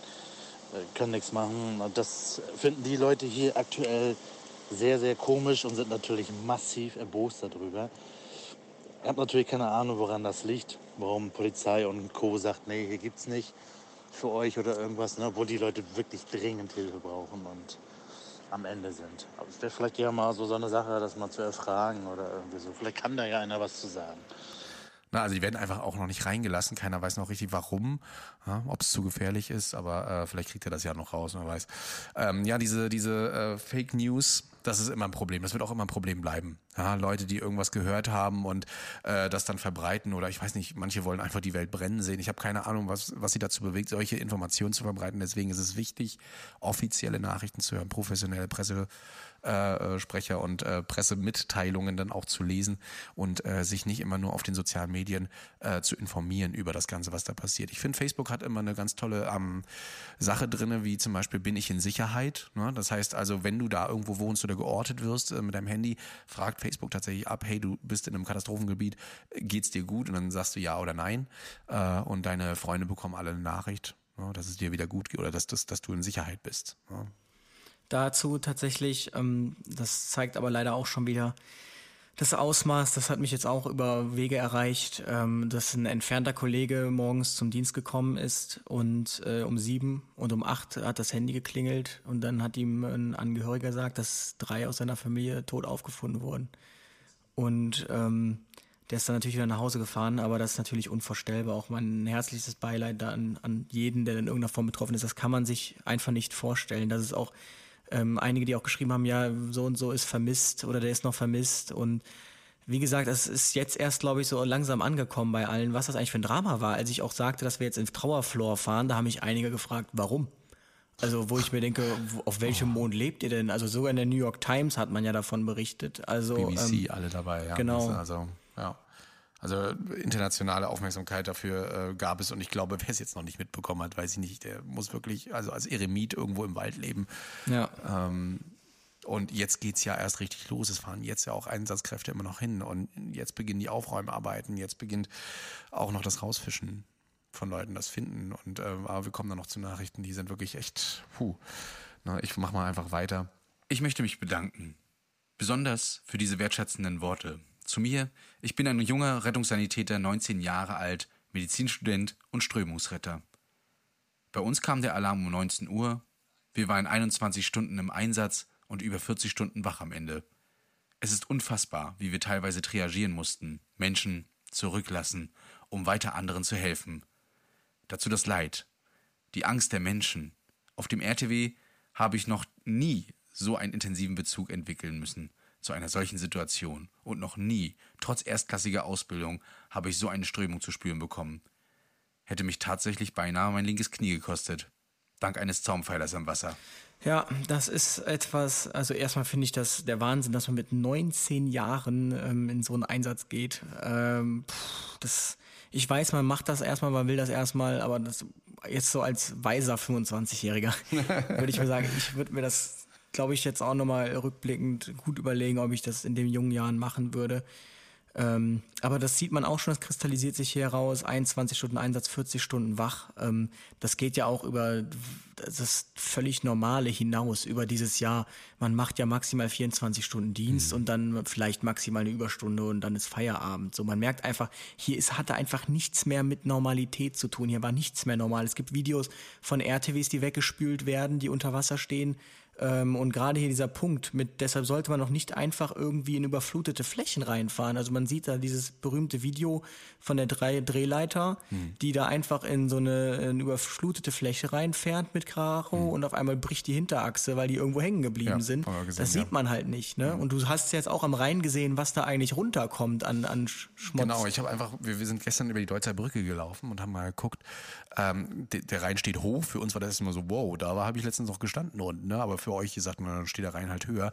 Aber an einer Stelle waren so viele Baumstämme und irgendwelche anderen Sachen, die ich jetzt nicht identifizieren wollte, ähm, die, die sich da einfach verfangen haben, wo man sagte, wo kommt das denn her? Ne? Ein Ries, also wirklich Bäume. Und erst da hat man gesehen, was für eine Kraft weiter oben am Rhein eigentlich gewirkt haben muss. Ne? Woher kommt das alles? Ja. Also das ist das Einzige, wo ich jetzt mal so ein bisschen in Berührung mit dem Ganzen gekommen bin, wirklich. Ne? Ansonsten nichts. Nischt. Der nächste ist ein sehr etwas längerer Eindruck, aber trotzdem sehr schön geschrieben und ähm, man muss sich überlegen, da hat ja jemand sich wirklich auf Instagram da die Zeit genommen, das zu schreiben, deshalb lesen wir es auch vor. Ähm, hi, ich möchte mal ein paar Gedanken zu der aktuellen Hochwassersituation und den damit verbundenen Einsätzen loswerden. Ich habe zunächst am vergangenen Mittwoch mit der Freiwilligen Feuerwehr hier in Köln mit den normalen Wassereinsätzen begonnen. Nach wenigen Stunden war aber irgendwie schon klar, dass das eben nicht mehr die normale Wasserlage ist, sondern deutlich mehr. Wir sind schnell an unsere Grenzen gekommen, weil alles, was wir rausgepumpt haben, an anderen Stellen und Häusern wieder reingelaufen ist. Die Straßen standen komplett unter Wasser und Gullideckel standen in der Luft. Man fühlte sich hilflos und machtlos. Dabei sind wir doch die kommen, um zu helfen. Aber ich stand da auf der Straße einfach einen Moment ohne etwas zu tun und habe mich gefragt, was sollen wir hier noch tun? Unsere Maßnahmen haben keinen Erfolg mehr. Auf die Nachforderung weiterer Kräfte oder Sandsäcke bekamen wir nur die Antwort, dass keine Kräfte im Stadtgebiet mehr verfügbar sind. Und das in einer Großstadt wie Köln. So stand ich da im Regen, nass bis auf die Unterwäsche, am Zittern, mit Schmerzen, Riesenhunger und man musste zusehen, wie erfolglos unsere Maßnahmen waren dann habe ich mir mal einen kurzen Moment für mich genommen, der so, so wichtig war. Und das ist vielleicht ein Appell an uns Rettungskräfte, egal in welchem Einsatz. Ich habe mir eine halbe Stunde, kann in anderen Einsätzen sicher auch so eine halbe Minute sein, für mich genommen. Ich habe mich ins Löschfahrzeug gesetzt, mir ein Brötchen genommen, habe mich komplett umgezogen, bin zu fremden Leuten gegangen und habe gebeten, die Toilette nutzen zu dürfen. Danach bin ich noch eine Weile im Fahrzeug geblieben und habe mich aufgewärmt. Nachdem wir mittlerweile die ersten zwölf Stunden im Einsatz waren, gab es die erste Spende, man bestellte uns Pizza. Die war wirklich der Retter. Ich muss sagen, ich verlange nicht, dass man uns Rettungskräfte versorgt, aber ich finde es erschreckend, wie unterschiedlich die Menschen agieren. Hier in Köln hat man leider nur sehr vereinzelt etwas angeboten bekommen, aber umso mehr haben wir uns über diese Pizza und an den darauffolgenden Tagen ein Eis, eine Tüte Haribo oder ähnliches gefreut. Erschreckend ist nur, in welch viel größerem und selbstverständlicherem Maß wir solche Spenden und Unterstützung in den Dörfern bei der überörtlichen Hilfe bekommen haben, obwohl es gerade diesen Leuten ja deutlich schlechter ergangen ist. Letztendlich sind wir bis Freitagabend 60 Stunden, für mich beispielsweise mit neun Stunden Schlaf dazwischen, manche Kollegen mehr, manche weniger lang, Wassereinsätze nur hier in unserem Stadtgebiet gefahren. Natürlich haben wir uns zwischendurch gefragt, warum wir das machten und es hat sicherlich irgendwann keinen Spaß mehr gemacht, aber trotzdem sind wir mit einer Selbstverständlichkeit immer wieder zum Gerätehaus gekommen, von Einsatz zu Einsatz gefahren, haben versucht alles zu geben. Was allerdings sehr, sehr stark frustriert hat, waren Leute, von denen man sich trotz aller Bemühungen anmeckern lassen musste. Da war eine Dame, deren Kellerwohnung ca. 5 bis 10 Zentimeter unter Wasser stand. Wir haben, wie bei jedem Einsatz, unsere entsprechende Pumpe vorgenommen und gepumpt, was ging. Unsere Pumpe sind nicht dafür ausgelegt, ähm, den letzten Tropfen Wasser aufzusaugen und so blieb am Ende circa zwei Zentimeter Wasser stehen. Ich erklärte der Frau freundlich, dass wir hier an unserer Grenze seien und der Rest leider mit Lappen oder eigenen Wassersaugern aufgewischt werden musste. Daraufhin durfte ich mich das erste Mal anmeckern lassen. Wir würden sie alleine lassen, ihr nicht helfen. Ich erklärte erneut freundlich und gab auch zu bedenken, dass sie Glück im Unglück hatte und es andere Leute mit deutlich mehr Wassermassen schlimmer getroffen hat. Wir machten also bei den Nachbarn exakt mit der gleichen Arbeit weiter. Die Dame kam erneut, meckerte mich an und warf uns vor, bei den Nachbarn viel mehr zu machen. Nach erneutem freundlichen Erklären holte ich meinen, meinen Fahrzeugführer hinzu, der ihr natürlich genau das gleiche erklärte, aber etwas bestimmter. Ich verstehe, dass die Dame sicher einfach überfordert mit der Situation war, aber spätestens, nachdem ich dann am Wochenende mit meinen Kameraden überörtlich im Einsatz war, wo das Wasser noch zwei Meter hoch stand, war ich einfach nur wütend. Und so etwas zerrt so unfassbar an den Kräften, frustriert, macht traurig und sauer. Wir geben alles und helfen, ohne zu fragen und ohne, dass wir irgendetwas dafür bekommen, gerne. Aber halt auch nur so lange, wie wir uns nicht auch noch Vorwürfe und Meckern anhören müssen. Das geht zu weit. Dazu sei gesagt, dass die Personen bei der überörtlichen Hilfe, die wirklich alles verloren haben, uns vermutlich auch noch ihr letztes Hemd gegeben hätten. Diese Dankbarkeit und Herzlichkeit, die man dort erfahren hat, machen solche Erlebnisse zum Glück wieder wett und lassen einen über seine Grenzen gehen. Denn auch dort waren wir nochmal 24 Stunden im Einsatz. Was weiterhin absolut traurig ist und frustriert, dass nicht alle Arbeitgeber Verständnis für den ehrenamtlichen Einsatz bei solchen Ausnahmezuständen haben. Die Kollegen teilweise nicht freigestellt werden oder aber in den Einsatz gehen, aber mit der Sorge, im Anschluss Ärger zu bekommen. Kann das etwas sein? Ich denke nicht. Frustrierend war auch, dass gestern erneut Kollegen außerhalb von Köln in den Einsatz gegangen sind, aber vor Ort einfach nicht helfen konnten und durften. Man hat das Gefühl, dass sich die Einsatzleitung vor Ort immer noch in der bekannten Chaosphase befindet. Allerdings müsste man meinen, dass seit Mittwoch langsam mal ein Überblick bestehen müsste. Uns ist klar, dass das unendlich schwer ist. Aber da zu stehen und zu sehen, wie alles zerstört ist, aber man kann nicht helfen, kann frustriert, kann frustrieren und zerrt an den Kräften. Ein letzter Punkt. Wir helfen unglaublich gerne, stellen dafür Arbeit, Ausbildung, Privates, Familie, Freunde, Schlaf und alltägliche Bedürfnisse wie eine warme Mahlzeit ohne zu zögern hinten an. Deshalb haben wir uns auch freiwillig für die Freiwillige Feuerwehr entschieden und wir möchten auch gar nicht komplett entlohnt werden für die Arbeit, die wir leisten. Aber ich bin der Meinung, ein bisschen mehr Anerkennung und in gewisser Form auch Entschädigung müsste uns entgegengebracht werden von Seiten der Stadt, Regierung oder Politik. Ich will uns nicht als Helden darstellen, das sind wir nicht, aber ohne die ganzen freiwilligen Helfer würde aktuell rein gar nichts laufen. Nun ja, dennoch nehmen wir das alles in Kauf. Warum? Ich kann es gar nicht sagen. Ich weiß nur, dass ich immer weitermache, weil ich einfach so eine verdammt geile und starke Truppe, mit der ich auf die kommenden Tage ohne zu zögern den nächsten Einsatz gehe, habe. Zusammengefasst, es war und ist scheiß viel Arbeit, die nicht immer Spaß macht, ganz im Gegenteil. Für die man eigenes einsteckt und hinten anstellt. Was motiviert? Dankbarkeit, Herzlichkeit der Betroffenen, eine fantastisch starke Truppe. Was demotiviert? Vorwürfe, Anmeckern, Hilflosigkeit und Anforderungen und Aufträge. Was ich mir wünsche? Mehr Anerkennung durch die Damen und Herren von oben und Unterstützung der Arbeitgeber.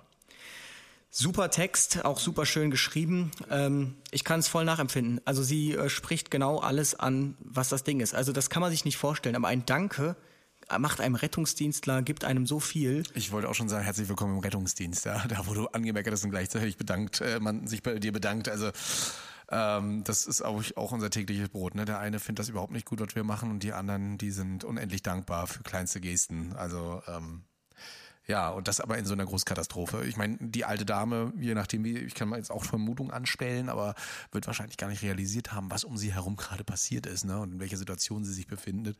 Ähm, Jeder ist sich selbst der Nächste, ne? Das ist genauso wie bei manchen Patienten, die denken, die kommen ins Krankenhaus und äh, komplett heile und geheilt wieder zurück. Dem ist nicht so. Ne? Da gehört immer noch auch ein bisschen Selbst, ähm, Selbstarbeit dazu und der Hausarzt nachher dann auch. Ne? Und hier ist es eben mit dem Wasser so. Ja, da muss man auch mal selbst ein bisschen mit anpacken oder sich Leute holen, die einem da helfen können. Das hat mir aber tatsächlich, ich hatte ja gestern Dienst, das hat euch genau überlebt. Da kam eine Dame aus ihrem Zimmer und war dann da am Rumpöbeln. Ähm, ja, sie hätte jetzt, müsste seit sechs Stunden warten, was das denn sein so würde. Sie will jetzt gefälligst mal einen Arzt sehen, sonst ruft sie die Polizei. Sie hat verdammt nochmal Herzschmerzen. Ähm, seit sechs Stunden und da meinten die, es gibt Notfälle, die sind gerade dringlicher. Ja, sie wäre ja auch als Notfall gekommen. Und ich bin auch davor. Ich glaube, wäre ich tatsächlich in so einem Hochwassereinsatz gewesen, dann wäre mir da auch der Kragen geplatzt. Ich wissen Sie was, was sollen eigentlich die armen Leute da äh, in Erfstadt oder sonst wo sagen? Also so frech einfach. Ähm, ja, also das macht wirklich wütend. Ich kann es verstehen. Also das hat mir auch ein Kollege erzählt, worüber wir uns aufregen, dass die Leute erwarten, wir sind der Hausarzt. Ähm, bei der Freiwilligen Feuerwehr geht man scheinbar davon aus, dass die einem den Keller einmal noch neu fließen nach so einem Hochwassereinsatz. Ähm, ja, aber trotzdem auf jeden Fall danke. Und das mit dem, man ist kein Held, darüber reden wir später nochmal. Darüber reden wir nochmal. Das ist immer ein bisschen anders. Hey du, ich äh, bin immer noch fassungslos, was da in meiner Heimat passiert ist. Ich finde es super, dass ihr es auch in eurem Podcast aufnehmen wollt. Themen, die mir spontan einfallen würden, die ihr besprechen könntet. A. dass in Notunterkünften keine Haustiere erlaubt sind und viele Leute nicht aus ihren Hausern, Häusern wollten ohne Hund und Katze. Kannst du dazu was sagen? Ich ähm, Kenne ich nicht so. Ähm, eigentlich dürfen, dürfen die mit, aber ähm, tatsächlich habe ich oft davon gehört und auch in den Nachrichten gelesen, dass viele echt wirklich zu Hause geblieben sind, weil sie Hab und Gut entweder nicht allein lassen wollten. Gut, jetzt hier nicht jeder kann seine Kommode mitnehmen, aber, oder eben seine Haustiere auch teilweise. Aber muss dann nicht das Tier wenigstens kurzzeitig ins Tierheim oder so gebracht werden? Es muss ja irgendeine Möglichkeit gegeben werden, aber ja. vielleicht äh, kann der ein oder andere ähm, nicht drauf verzichten. Was, äh, ja, mal auch mal was zu schreiben, ob das denn wirklich so war, weil ich kann mir das nicht vorstellen, ganz ehrlich. Also, also ich äh, kann mir zumindest nicht vorstellen, dass man sagt, du darfst kommen, dein Hund, da muss er trinken. Also das ja, kann ich mir nicht ne, vorstellen. Da lass ich mal saufen. Nee, das wird nicht so sein, glaube ich nicht. Ne? Ähm, dass Katastrophenwarnung nicht funktionierte haben. Äh, Cut-Warnnachricht kam erst am nächsten Morgen, wenn überhaupt. Siehe Warntag 2020, da wurden wohl keine Schlüsse gezogen. Natürlich muss man im Nachhinein schauen, woran hat ihr liegen? Wurden die Leute wirklich gut gewarnt, ausreichend gewarnt? Hat Cut-Warn funktioniert? Hat Nina funktioniert? Äh, du sagst, sagst, du hattest Warnungen auf deinem Handy halt so eine Standardwarnung vor ergiebigem Regen. Ja, nicht genau. eine Warnung vor, ihr Dorf steht morgen nicht mehr. Man muss dann sich halt mal vorstellen, ne? ihr habt den deutschen Wetterdienst, der steht halt ganz oben. Der sagt erstmal, da kommen so und so viel, möglicherweise so und so viel äh, Liter Wasser runter. Dann gibt's ja die Hochwasserlage, die sagen dann, okay, also da könnte wirklich Hochwasser entstehen und dann haben tatsächlich nur noch die Kommunen, die, äh, ja, die Länder, die Kommunen zu entscheiden, teilweise wirklich Kommunen, so Dörfer. Ja, da hast du einen, ha da hast du einen Hausmeister, wahrscheinlich einen Oberbürgermeister oder einen Bürgermeister der, und zwei äh, Angestellte und die sollen jetzt darüber entscheiden, ob dann Hochwasser kommt, ob ein Damm bricht oder ob, ob sonst was ist. Ich weiß nicht, das stelle ich mir echt schwierig vor. Und äh, diese Sirenen werden dann auch ja nur durch die Kommunen bedient. No, soweit ich weiß, du als Rettungsingenieur müsstest das wissen. Äh, die Leitstellen lösen die aus. Ja. Aber auch eben nur kommunal sind ja meistens ja, genau. Leitstellen. Äh, die, die ja. können ja, Nina kommt ja auch von den Leitstellen. Genau. Aber ähm, ja, es, ich finde das schwierig jetzt gerade, jetzt gerade irgendwie zu kommen mit, ähm, ja, wir hätten es euch ja gesagt mhm. oder ja, wir wussten es ja. Es ist jetzt gerade nicht angebracht, hier so ein Feuer zu schüren. Also es muss auf jeden Fall angebracht werden. De facto äh, ändert es was, dass man es gewusst hätte können? Ändert es irgendwas jetzt für diese Menschen? Nein. Jetzt also sollte Nein. man darauf jetzt nicht den Fokus legen. Ähm, trotzdem muss man das natürlich aufarbeiten, ja. ganz klar. Da muss man sich halt überlegen, ob man die 18.000 Serien, die wir jetzt nur noch haben in Deutschland, ob man da wieder aufstockt. Früher waren es mal 80.000 oder so. Ja. Ne, also von daher. So, da gibt es noch ein paar mehr äh, Themen. Die, äh, die Einsatzleitung hätte von Tag 1 von ganz oben übernommen werden müssen. Es wurden doch extra äh, Katastrophenfall ausgerufen. Noch Mittwochnacht damit Bundeswehr etc. helfen können. Es gibt vielleicht irgend irgendwo ein Protokoll. Das muss dann aber dringend geändert werden. Zukunftsaussichten wird sich wenigstens jetzt etwas ändern, falls Gott bewahre, so etwas nochmal passiert. Ja, ähm, das ist auch wieder so einfach gesagt. Die Einsatzleitung hätte von ganz oben übernommen werden müssen. Also es war ja erstmal, äh, dann müsste man ja bei jedem ergiebigen Regen direkt die Einsatzleitung von ganz oben steuern. Ähm, das halte ich dann auch für schwierig. Nichtsdestotrotz glaube ich auch daran, äh, das Bundesamt für Bevölkerungs- und Katastrophenschutz, das hat ja so eine Leitstelle. Und ich habe den Eindruck, dieses BBK, das kommt ja jetzt langsam, das wurde bis dato nicht genutzt. Also ich als Rettungsingenieur, ich lerne seit dem ersten Semester mit irgendwelchen Hochwasserleitfäden, Hitzeleitfäden vom BBK zu arbeiten. Die haben da ohne Ende schon veröffentlicht und gemacht. Das ist alles fix. Ähm, das Problem ist halt, was folgen daraus für äh, Aktionen? Das ist halt das Problem. Da habe ich den Eindruck, das BBK ist noch so ein bisschen ähm, zu wenig genutzt, hätte aber die Kompetenzen und die Stärke.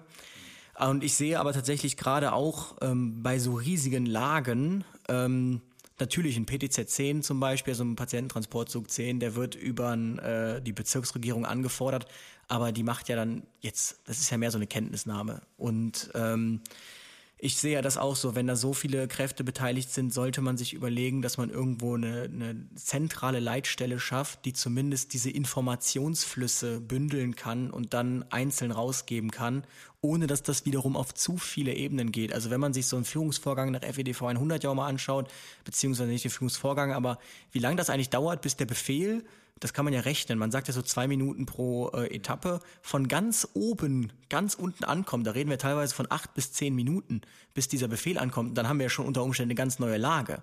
Also das ist alles nicht so einfach leider. Ja, wer schon mal äh, so eine Stabsstelle gesehen hat, die das dann koordiniert, da sitzen ja wirklich dann alle zusammen, die Obersten quasi der Organisationen, ne? da hast du THW, da hast du Feuerwehr, da hast du Polizei und so weiter und koordinieren aber dann auch zusammen, das finde ich immer ganz gut an so einer Stabstelle, wirklich sehr schnell. Ne? Die kriegen eine Lage, haben da, hören den Funk auch mit, haben dann einen Funker und alles mögliche oder mehrere und können dann schnell zusammen entscheiden. Ne? Sowas müsste es dann auch auf vielen oder auf einer hohen Ebene geben, wo das dann wirklich sehr schnell ist. Das ist, also ich habe tatsächlich ja auch so, einen, ähm, so eine Stabsübung gehabt im mhm. Studium. Und da haben wir so eine Hochwasserlage hier durchgespielt in einem Führungsstab. Und also das ist schon, also ich war Leiterstab, warum auch Ach, immer. natürlich, ja. Aber ähm, du, du kriegst nichts mehr mit. Also deine S-Funktion, jeder ist am Telefonieren. Ja. Du, du weißt gar nicht, wer telefoniert gerade mit wem und warum und worum mhm. geht es. Und dann macht man eine kurze Lagebesprechung. Aber es ist echt, es ist es ist Chaos. Ich stelle mir das auch nicht einfach vor. Ne? Nächster Tipp von äh, der Person. Ansonsten noch, dass man immer erst an seine eigene Sicherheit denken sollte. Die Zahl der Leute, die versucht haben, anderen zu helfen und dann selbst umgekommen sind, sind erschreckend. Nie ohne Sicherung in so ein Gewässer. Natürlich kann man da sagen, also jetzt kommt unser Kommentar, da, da kann man natürlich so sagen, ja, natürlich Eigenschutz geht immer vor. Aber Leute, da schwemmt gerade eure Nachbarin die Straße herunter, die ihr seht. Und jetzt setzt, versetzt euch mal in die Lage dieser Person, die sagt, oh Gott, da kommt meine Nachbarin, die habe ich so gern, mit der habe ich gestern noch Kaffee getrunken. Äh, wir müssen ihr helfen. Ja, da sagst du nicht erst so, jetzt hole ich mir erstmal meine Rettungsweste und nehme mir ein Seil, da springst du dann teilweise rein. Das ist so affektiert. Natürlich äh, vollkommen selbstlos und ähm, vor allen Dingen auch lebensgefährlich. Es sind Leute umgekommen dabei. Unter anderem auch ein Feuerwehrmann. Ja, das kann man denen nicht vorwerfen, ganz ehrlich. Ich, ich finde auch, dass ähm, ich kann beide Seiten verstehen. Wer sagt, er traut sich das nicht zu, okay, aber wer da sagt, er macht es, auch das kann ich verstehen. Also ich denke mir zum Beispiel, und das kann ich jede Einsatzkraft verstehen, die das macht, gerade in so einer Lage, wo man ja eben nicht mehr nach, ähm, nach FEDV 7 ähm, irgendwas macht. Ähm, ich kann mir, ich würde mir einfach denken, dann zum Beispiel, ich habe da auch schon mal drüber nachgedacht, ähm, wer kommt denn noch nach mir? Es kommt ja niemand mehr. Ich bin hier der Uniformierte und dann würde ich mir sagen, dann würde ich es auch tun. Und entweder es geht halt für mich gut oder eben nicht. Aber ähm, ich kann da beide Seiten voll verstehen und nachvollziehen. Am Ende würde ich noch gebeten, sprich bitte nochmal an, dass sich die Helfer, falls sie mit dem Erlebten nicht klarkommen, Selbsthilfe suchen sollen. Ne? Auf eine psychische Gesundheit äh, ist zu achten und das hat nichts mit Schwäche zu tun. Jetzt gerade sind noch alle tatkräftig am Unterstützen und haben keine Zeit, das Trauma schon zu verarbeiten. Eventuell könnt ihr über die Anzeichen vom psychischen Leiden auch mal aufklären. Da sind wir tatsächlich dran. Also wir werden auf jeden Fall auch mal einen Psychotherapeuten oder einen Psychiater mit in den Podcast holen, damit wir das ähm, vernünftig professionell aufarbeiten. Aber ich sehe das auf jeden jeden Fall auch so. Also man neigt dazu, ähm, zu sagen, ja, steck ich weg, andere machen es ja auch nicht. Ähm, ich empfehle jedem, das zu tun, trotzdem, sich da Hilfe zu suchen und die Hilfe in Anspruch zu nehmen. Ja, also wir werden auf jeden Fall darüber reden. Habt ihr auch schon ganz oft darum gebeten, schon vor der Katastrophe. Zu guter Letzt wollte ich noch sagen, dass äh, keins der Dinge Kritik, die ich hier angesprochen habe, an die direkten Helfer vor Ort gerichtet ist. Die waren und sind einfach klasse und tun, was sie können und noch mehr. Und ich bin jedem Einzelnen unendlich dankbar. Das können wir nur so weitergeben. Ich war auch letzte Woche die ersten vier Tage im Einsatz bei dem Hochwasser in Rheinland-Pfalz. Wir haben über 60 Stunden nicht geschlafen und Sachen erlebt und gesehen, die wirklich schwer zu verarbeiten sind. Im Einsatz ist uns das nicht aufgefallen, aber sobald wir zu Hause waren und zur Ruhe gekommen sind, haben wir angefangen, das zu verarbeiten und es ist wirklich schlimm. Die Zustände dort sind nicht vergleichbar mit den Bildern, die im TV gezeigt werden. Es sind wirklich kriegsähnliche Zustände. Als wir das erste Mal dort angekommen sind, haben wir alle Gänsehaut bekommen. Als wir wieder zu Hause waren, haben wir viel geweint und viel darüber geredet, um alles zu verarbeiten. Uns sind Kinderleichen entgegengeschwommen und wir haben Menschen geborgen, gerettet und evakuiert, die in unmenschlichen Zuständen waren. Ich möchte mich bei allen Einsatzkräften des Katastrophenschutzes, der Bundeswehr, der Feuerwehr, des THW, des DLAG und des Rettungsdienstes bedanken, die dort Hand in Hand arbeiten.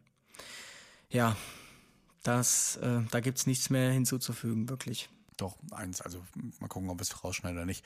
Aber ähm, es wird ja oft von kriegsähnlichen Zuständen geredet, von Leichen, die jetzt mittlerweile, wir sind jetzt an dem Punkt angekommen, wo Leichen hier auch rumliegen, wo äh, tote Menschen getroffen werden und wir reden die ganze Zeit eben von kriegsähnlichen Zuständen, nur mal ganz kurz politisch zu werden. Ne?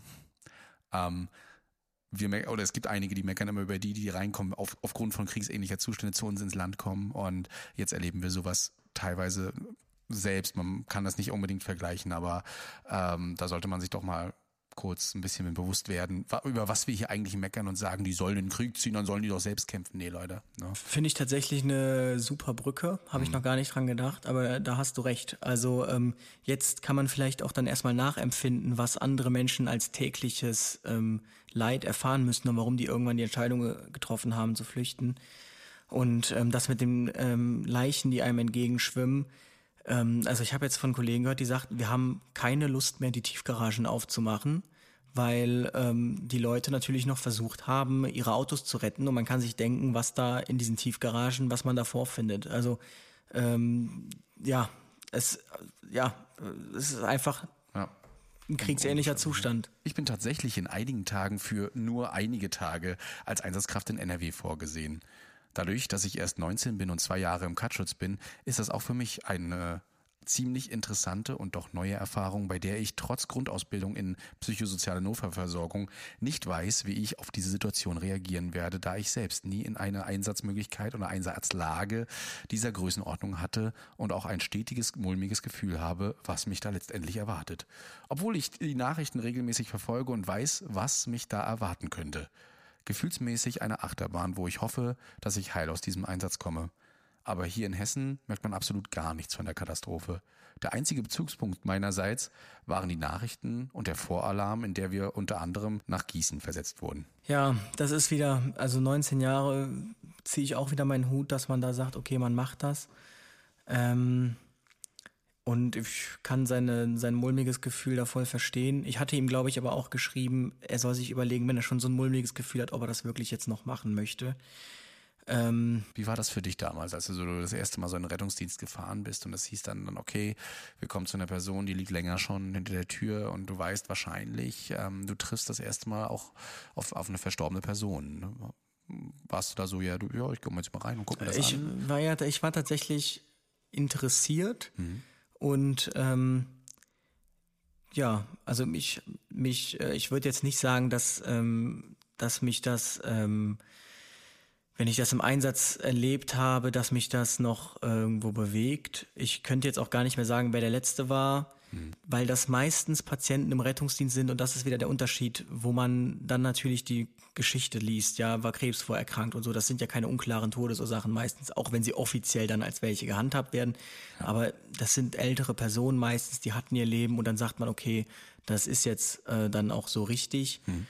Ähm, hier sprechen wir, und das kommt ja jetzt auch dann im nächsten Punkt, den lese ich jetzt einfach direkt dann in den Zuge mal schnell vor, ähm, es werden hier Privatmenschen in Bereiche geschickt, die angeblich durchsucht sind und auf einmal wird vor Leichen gestanden, die es nicht aus der Wohnung geschafft haben. Oder es wird den Helfern gesagt, sie sollen halt anrufen, wenn sie eine Leiche gefunden haben. Dann würde jemand kommen und dann geht einfach alles weiter. Sowas kann doch kein normaler Mensch ohne Betreuung verarbeiten. Das ist eine einzige Katastrophe.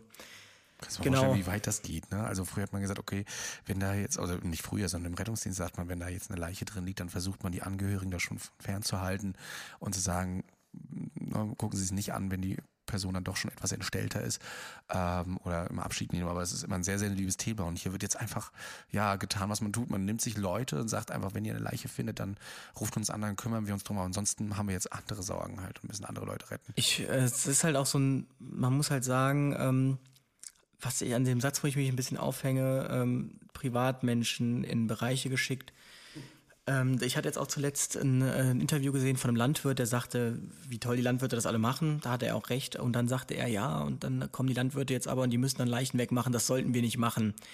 Wer soll's denn machen? Also ähm, wer wer ist menschlich denn äh, qualifiziert, am Tag 100 Leichen irgendwie wegzuschaffen? Also ähm, das das will doch keiner machen. Und vor allem, wie einer schreibt, wir reden ja von Kinderleichen, die auf einmal da vor einem auftauchen. Wer will das denn machen? Und wer kann das denn äh, verarbeiten? Das also, geht jetzt nicht einfach so, dass man einen Bestatter anruft und sagt, der Mensch, der kennt hat ja, ne, der packt einen Leichensack genau. aus. Die müssen rausgerettet werden. Das ist ähm, Bevölkerungshilfe und das machen dann alle zusammen. Ne? Ja. So, hier hat äh, wieder jemand geschrieben, ich bin im psychosozialen Notfallversorgungsteam vom THW tätig und weiß zumindest, dass unsere Helfer aufgefangen werden, da ich selbst auch mit alarmiert wurde. Ich denke aber auch, dass ihr, dass dir Teams aus den anderen äh, Hilfsorganisationen auch vor Ort sind. Vielleicht äh, kannst du ja sagen, dass sich die Helfer auch im Nachhinein, wenn sie zu Hause sind, an ihre Teams wenden können. Im Einsatz direkt merkt man ja eher nicht sofort, dass einem dem einen oder anderen das Ganze an die Nieren geht. Und niemand wirklich, niemand soll denken, er wäre nicht wichtig genug, um diesen Anspruch zu nehmen und niemand muss sich dafür schämen. Also viele sehen das wirklich als Schwäche an, wenn man da jetzt eben eine psychosoziale Notfallversorgung braucht oder eventuell sogar äh, eine Psychiater später mal. Ähm, Leute, das hilft euch. Ihr kommt damit um. Ne? Ihr werdet dann sonst, sonst, sonst Albträume haben, wenn ihr das nicht ordentlich verarbeitet, äh, habt Schlafprobleme, das geht nachher dann immer weiter und geht nachher an die Gesundheit. Ihr werdet arbeitsunfähig. Also bitte kümmert euch nachher um euch selbst auch und äh, quatscht mit den Kollegen, wenn es wirklich länger andauert, dass ihr Probleme habt mit ähm, Schlafen, mit äh, anderen Sachen ähm, euch nicht mehr konzentrieren könnt, dann ähm, nehmt diese Versorgung wahr. Ich möchte mal vermuten, dass die ähm, Hilfsorganisationen auch dafür sorgen werden, dass später vielleicht so eine Gruppen-PSNV gemacht wird, dass man sich in eine Gruppe setzt, dort auch mit äh, den Teams redet und ähm, eventuell dort schon sieht, wer ist betroffen, wem kann man da helfen ähm, und auch dort nochmal aufklärt darüber, was zu tun ist, wenn man ja psychisch da doch ein bisschen Knacks bekommen hat. Ich hoffe vor allem auch, dass das ähm, im Rahmen der Soforthilfe berücksichtigt wird, dass da natürlich Kosten entstehen würden, dass es dann nicht heißt, ähm, da gab es jetzt, glaube ich, zuletzt sogar einen Fall dann von jemandem, der arbeitsunfähig ist seit dem Amoklauf in, ich weiß nicht wo, wo dann gesagt wird, ja, das ist leider keine Erkrankung nach sowieso ähm, und das ist keine Berufsunfähigkeit, das zahlen wir nicht ähm, und erkennen wir nicht an, vor allem dann auch als ähm, vorzeitigen Austritt. Und ähm, ich hoffe, dass das relativ unkompliziert da funktioniert, dass einfach gesagt wird, wer es braucht, der kriegt es. Punkt. Ähm, zumindest über ein Jahr vielleicht oder so und danach äh, muss man sich Gedanken machen. Aber ganz wichtig, glaube ich, ist tatsächlich jetzt diese äh, Notfallversorgung, also wirklich dieses Notfall jetzt direkt nach dem Trauma ähm, kann man, glaube ich, noch am meisten drehen. Und ähm, ich finde das echt gut vom THW und da merke ich tatsächlich auch immer beim THW, man merkt einfach, es ist eine Bundesbehörde. Äh, da läuft es einfach, ne? Also ich weiß, die, die, äh, die, da läuft es. Wenn die, wenn die kommen, jeder weiß, was er zu tun hat. Und da sind solche Prozesse, die laufen da einfach besser. Das muss man leider einfach mal so anerkennen. Mhm.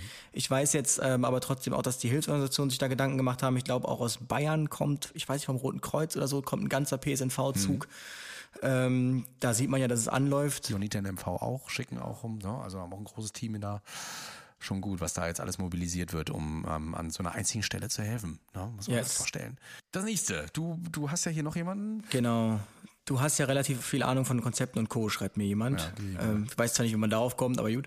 Äh, vielleicht könnt ihr mal ansprechen, warum wir als Katastrophenschutz die meiste Zeit in Bereitstellungsräumen verbracht haben. Für uns war es immer super frustrierend, überall zu sehen, wo wie viel Hilfe gebraucht wird, nur um stundenlang weniger Kilometer entfernt von den Kerngebieten der Katastrophe zu stehen und dann wieder nach Hause zu fahren.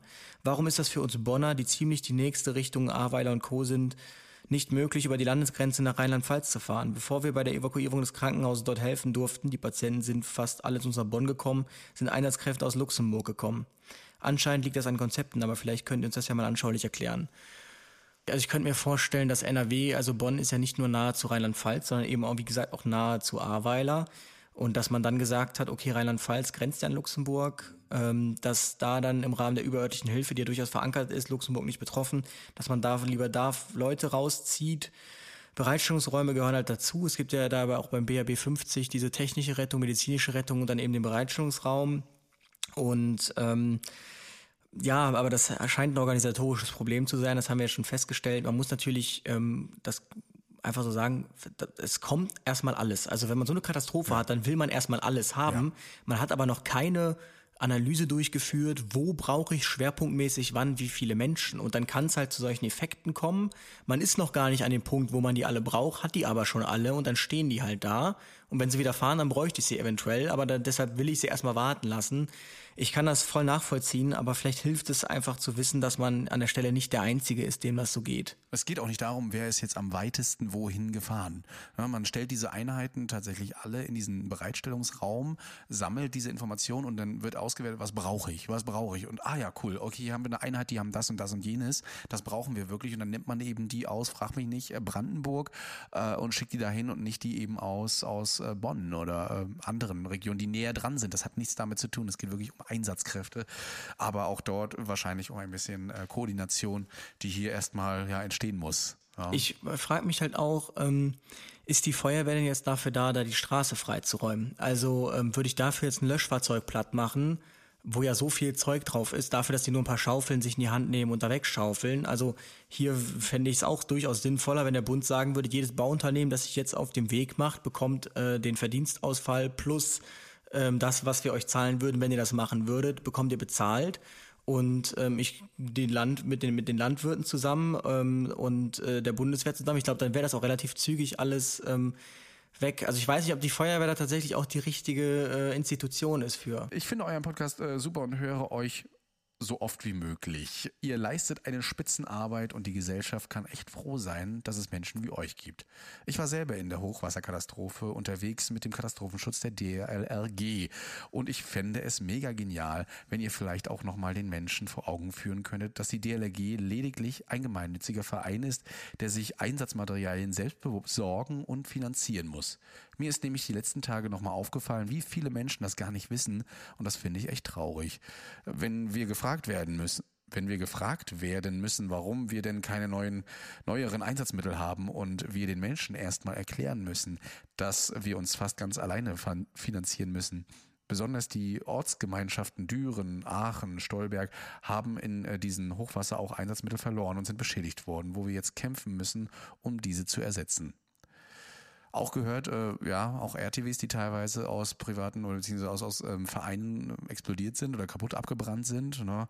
Äh, ich habe es bei Notro Frankfurt gesehen. Ähm, und das betrifft natürlich auch Einsatzmittel dort jetzt. Also da muss man nachher in der Auswertung ganz viel hingucken. Wer wurde da auch, ja, gut äh, geschädigt. Ne? Da werden viele Vereine echt zu kämpfen haben, da auch was zurückzubekommen. Und da hoffen wir natürlich, dass die staatliche Hilfe da auch mit dabei ist, auch bei solchen Vereinen wie die DLRG. Genau, der könnt ihr auch bei der DLRG könnt ihr auch spenden. Ja. Ich glaube, ich habe sogar irgendwo gesehen, dass die tatsächlich durch irgendeine Spende auch jetzt schon ein neues Boot im Einsatz haben. Ich klasse, ja. Genau, das ist tatsächlich ähm, so bei, ähm, bei gemeinnützigen Vereinen, Hilfsorganisationen, ähm, die sind halt im Wesentlichen darauf angewiesen. Und gerade die DLRG, die ja jetzt keinen ähm, keinen, keinen, keinen Rettungsdienst stellt oder so und ein sehr, sehr, sehr, sehr saisonales Geschäft hat, würde ich sagen. Deshalb ja, spendet auch gerne an die DLAG. Also ähm, wie gesagt, ihr könnt an jede Hilfsorganisation spenden. Guten Morgen, ich bin seit Mittwoch im Einsatz, weil ich im normalen Zustand in Bad Neuenahr Ahrweiler Rettungsdienst fahre. Die Kollegen sind so fertig, die können die Augen nicht schließen, weil sie immer noch Schreie hören. Ein Kollege hat schon angekündigt, wenn es ruhiger geworden ist, in die Psychiatrie zu gehen. Es ist wie in einem schlechten Horrorfilm und es sind noch nicht alle Tiefgaragen aufgemacht worden. Es haben Leute versucht, ihre Autos und sich zu retten. Ja, das spricht genau das an. Ähm, ich glaube, die Nachricht spricht für sich. Also es ist. Genau, da kann man, dem kann man eigentlich nichts mehr hinzufügen. Boah, ja. Echt Bilder im Kopf, wie das, wie das so aussehen könnte, möchte man eigentlich gar nicht haben, ja. Das muss man sich ja mal vor Augen führen. Das sind ja wirklich hilfeschreiende Menschen, denen man nicht mehr ähm, helfen konnte. Und ähm, das kann ich mir richtig gut vorstellen, dass man das, dass man das, dass sich das mitnimmt. Einfach, dass man das also das gab ja sogar Konstellationen umspültes Haus, das dann in Vollbrand stand. Also das sind ja so Szenarien, die äh, so, ist genügend Wasser da, warum brennt's? Ne? Ja, so, so hä? also ja, ähm, oder eine Gasleitung, die dann also das, so, wenn man einfach weiß, man kann den Menschen nicht mehr helfen, man kommt nicht dran und hört nur diese Hilferufe und die flehen ja dann auch. Ähm, also ja. Das ist so ein Hilfeschrei, der flehend ist, Leute. Das ist wirklich was anderes. Das, das geht durch Mark und Nieren, wenn ihr das immer wieder, auch das, das, das könnt ihr nicht so einfach vergessen. Wer das mal gehört hat, der, ähm, der weiß ganz genau, ähm, was hier gemeint ist. Wir sind ohne irgendeine Vorahnung, was uns erwarten wird, dahin, mussten ein komplettes Altenheim evakuieren, weil das bis in den zweiten Stock voll mit Wasser war. Teilweise vor Ort die Leute schon aus der Situation rausgeholfen und gleichzeitig in eine Schule untergebracht haben, denke ich mal, soll da stehen. Die ganze Nacht lagen äh, Betten aufgebaut, um den Menschen dort äh, eine Unterkunft zu bieten. Durchgehend sind Bundeswehr, Flugzeuge zu uns geflogen und haben weiter Leute gebracht haben einen Sanitätsraum gehabt, der natürlich auch ständig voll war, versucht mit jeder Mühe von jedem Bewohner des Altenheimes den Metplan zusammenzubekommen, weil natürlich keiner was mit hatte. Natürlich auch in extrem psychischen Beistand äh, geleistet wurde. Aber genau für sowas habe ich mich ja im Rettungsdienst entschieden, damit ich in jeder Situation helfen kann, wo jeder auch gebraucht wird. Und wenn es nur um seelischen Beistand oder stundenlanges Betten aufbauen geht, damit jeder wenigstens einschlafen kann. Ja, das ist, also gerade auch mit dem Mediplan habe ich noch gar nicht dran gedacht. Ne? Also äh, das ist ja alles weg. Also da weiß ja gar nicht mehr, wenn unter Umständen auch noch die Pflegekraft verstorben ist. Mhm. Weiß die nicht, was die äh, Person vielleicht überhaupt wissen, wissen, was haben die Leute für erkrankt, was nehmen die für Medikamente, die wissen es unter Umständen selber nicht, sind dementkrank. Mhm. Also das sind ja so viele Probleme, die sich da auftun, vor denen man steht. Also mein lieber Herr Gesangsverein. Also wir werden daraus immer wieder lernen, immer wieder neue Sachen, wo es wo es gehapert hat dann. Ne? Und ähm, natürlich bekommt man das aber trotzdem irgendwie dann auch wieder mit, könnte eventuell nachher auch mal den Arzt anrufen, wenn der äh, noch da ist. Ja. Beziehungsweise, was äh, fällt mir da jetzt wieder ein, ähm, wären wir natürlich Deutschland mal ausreichend digitalisiert, Sie, dann ähm, ja. wäre das wahrscheinlich auch relativ schnell nachzuvollziehen. Ein Riesenthema, worüber ich immer mehr mecker. Die Digitalisierung, ich meine, so eine Karte geht nicht so schnell kaputt und da könnten jetzt schon Medpläne draufstehen, Versorgungspläne und so weiter. Es kommt ja mittlerweile, aber wie schnell muss es gehen? Ne? Das äh, sieht man jetzt erst. Mir fällt auch tatsächlich gerade ein, ich hatte jetzt letztens ähm, ich, ich erzähle das jetzt einfach, wenn es da noch gar nichts offiziell besprochen ist, aber ich hatte letztens äh, zu einem Produkt äh, eine Kooperationsanfrage und da dachte ich jetzt nämlich gerade dran, also das wäre eigentlich die Lösung gewesen. Das ist nämlich so ein ähm, Armband aus, ähm, aus wasserfähigem Material und ein ganz normales kleines Armband, unauffällig wie so ein Hausnotruf-Armband. Und ähm, das hat vor oben so ein kleines Quadrat und da steht eben drauf SOS, Scan Me oder Turn Me. Dann dreht man es um und da ist ein QR-Code, den kann man scannen und dann hat man direkt alles zu dem Patienten. Man weiß, wie der Patient heißt, was der für Vorerkrankungen hat, was der für Medikamente nimmt. Das wäre jetzt tatsächlich hier ID, ID No heißt das, id-no.com. Das wäre tatsächlich hier äh, auch eine Lösung gewesen. Ähm, tja, aber leider äh, muss man das dann da mehr oder weniger improvisiert sich alles zusammenarbeiten. Ich meine, die Arztbriefe, die auch alle verschriftlicht sind, äh, werden kaputt sein, die Systeme werden kaputt sein, äh, weil ja. es da überschwemmt ist. Also, puh. Ja, wenn die Arztpraxis natürlich ein bisschen moderner ist, hat sie schon mit Servern gearbeitet, die fremd irgendwo sind. Steht da hoffentlich alles ja. drin, aber ja, viele haben halt immer noch die Papierkladde da ne, und ähm, schreiben da noch immer alles auf. Ich wohne in Leverkusen-Opladen zwischen einer Hauptstraße und einer Feuerwehrwache. Seit Mittwochnachmittag höre ich fast im Minutentakt Martinshorn. Bei jeder Autofahrt muss ich mindestens einem Einsatzfahrzeug Platz machen. Was diese Menschen hier nun seit einer Woche leisten, ist nicht mehr normal. Samstagabend waren es noch 350 offene Ansatz Einsätze. Bundeswehrsoldatinnen, Einsatzkräfte aus anderen Bundesländern, das Technische Hilfswerk, Mitarbeiterinnen der Stadtwerke und der Energieversorgung, Private von hier, Private von weit weg, DRK, Johanniter etc. Alle halten zusammen. Die Ultras Leverkusen haben in kürzester Zeit eine Organisationsstruktur für die Helferinnen auf die Beine gestellt. Die Wertschätzung jeder helfenden Hand ist riesig. Es ist egal, wie man aussieht, wo man herkommt, wie alt oder groß man ist. Wir sind ein Team. Etliche Unternehmen, sei es Gastrologistik, Obi, Opel und viele weitere, könnten aus der Krise auch noch mit Gewinn rausgehen. Stattdessen geben sie und erhalten dafür dafür lediglich Anerkennung, die viel wert ist, von der man aber keine Rechnungen bezahlen kann. Es zeigt sich, was wir als Gesellschaft stemmen können. Ich hoffe sehr, dass wenn die Katastrophe hoffentlich irgendwann in den Hintergrund gerät, dieses Gefühl bleibt. Und wenn ich an diesen Satz von Laschet denke, man würde die Politik nicht an einem Tag ändern, kommt es mir hoch. Ja, die Katastrophe ist an einem Tag geschehen. Ein Tag hat gereicht, um die gesamte Infrastruktur von weiten Teilen einer höchst wohlhabenden Gesellschaft zu zerstören. Ein Tag hat gereicht, um aus kleinen Bächlein reißende lebensgefährliche Flüsse zu machen. Und die Folgen für die Menschen und Laschets geliebter Wirtschaft Wirtschaft werden uns noch lange begleiten. Sein Verhalten ist ein Schlag ins Gesicht aller Betroffenen. Das wird jetzt sehr politisch, ähm, da möchten wir mhm. gar kein äh, Statement zu treffen. Aber ähm, ja, ich äh, verstehe den Ansatz ähm, dahinter und das muss man leider sagen, da sind ein paar Dinge gewesen, die extrem unglücklich waren, auch im Rahmen von Interviews. Ne? Ähm, mhm. Da muss man einfach mal überlegen, wenn man in so einem Katastrophengebiet ist, ob es da überhaupt ich, ich habe das ja vorhin gesagt, hier in Köln sind wir 40 Kilometer entfernt, hier ist nichts und man hat hier eine bedrückte Stimmung irgendwie so ein bisschen und auch auf dem während des Dienstes. Also da sollte man sich doch fragen, wenn einem das nicht gibt, wenn man dort ist, dass man bedrückt ist und eigentlich auch gar keine Lust hat, mit irgendwem zu scherzen oder zumindest dieses Gefühl hat, okay, man hört was, man kann aber eigentlich nicht drüber lachen.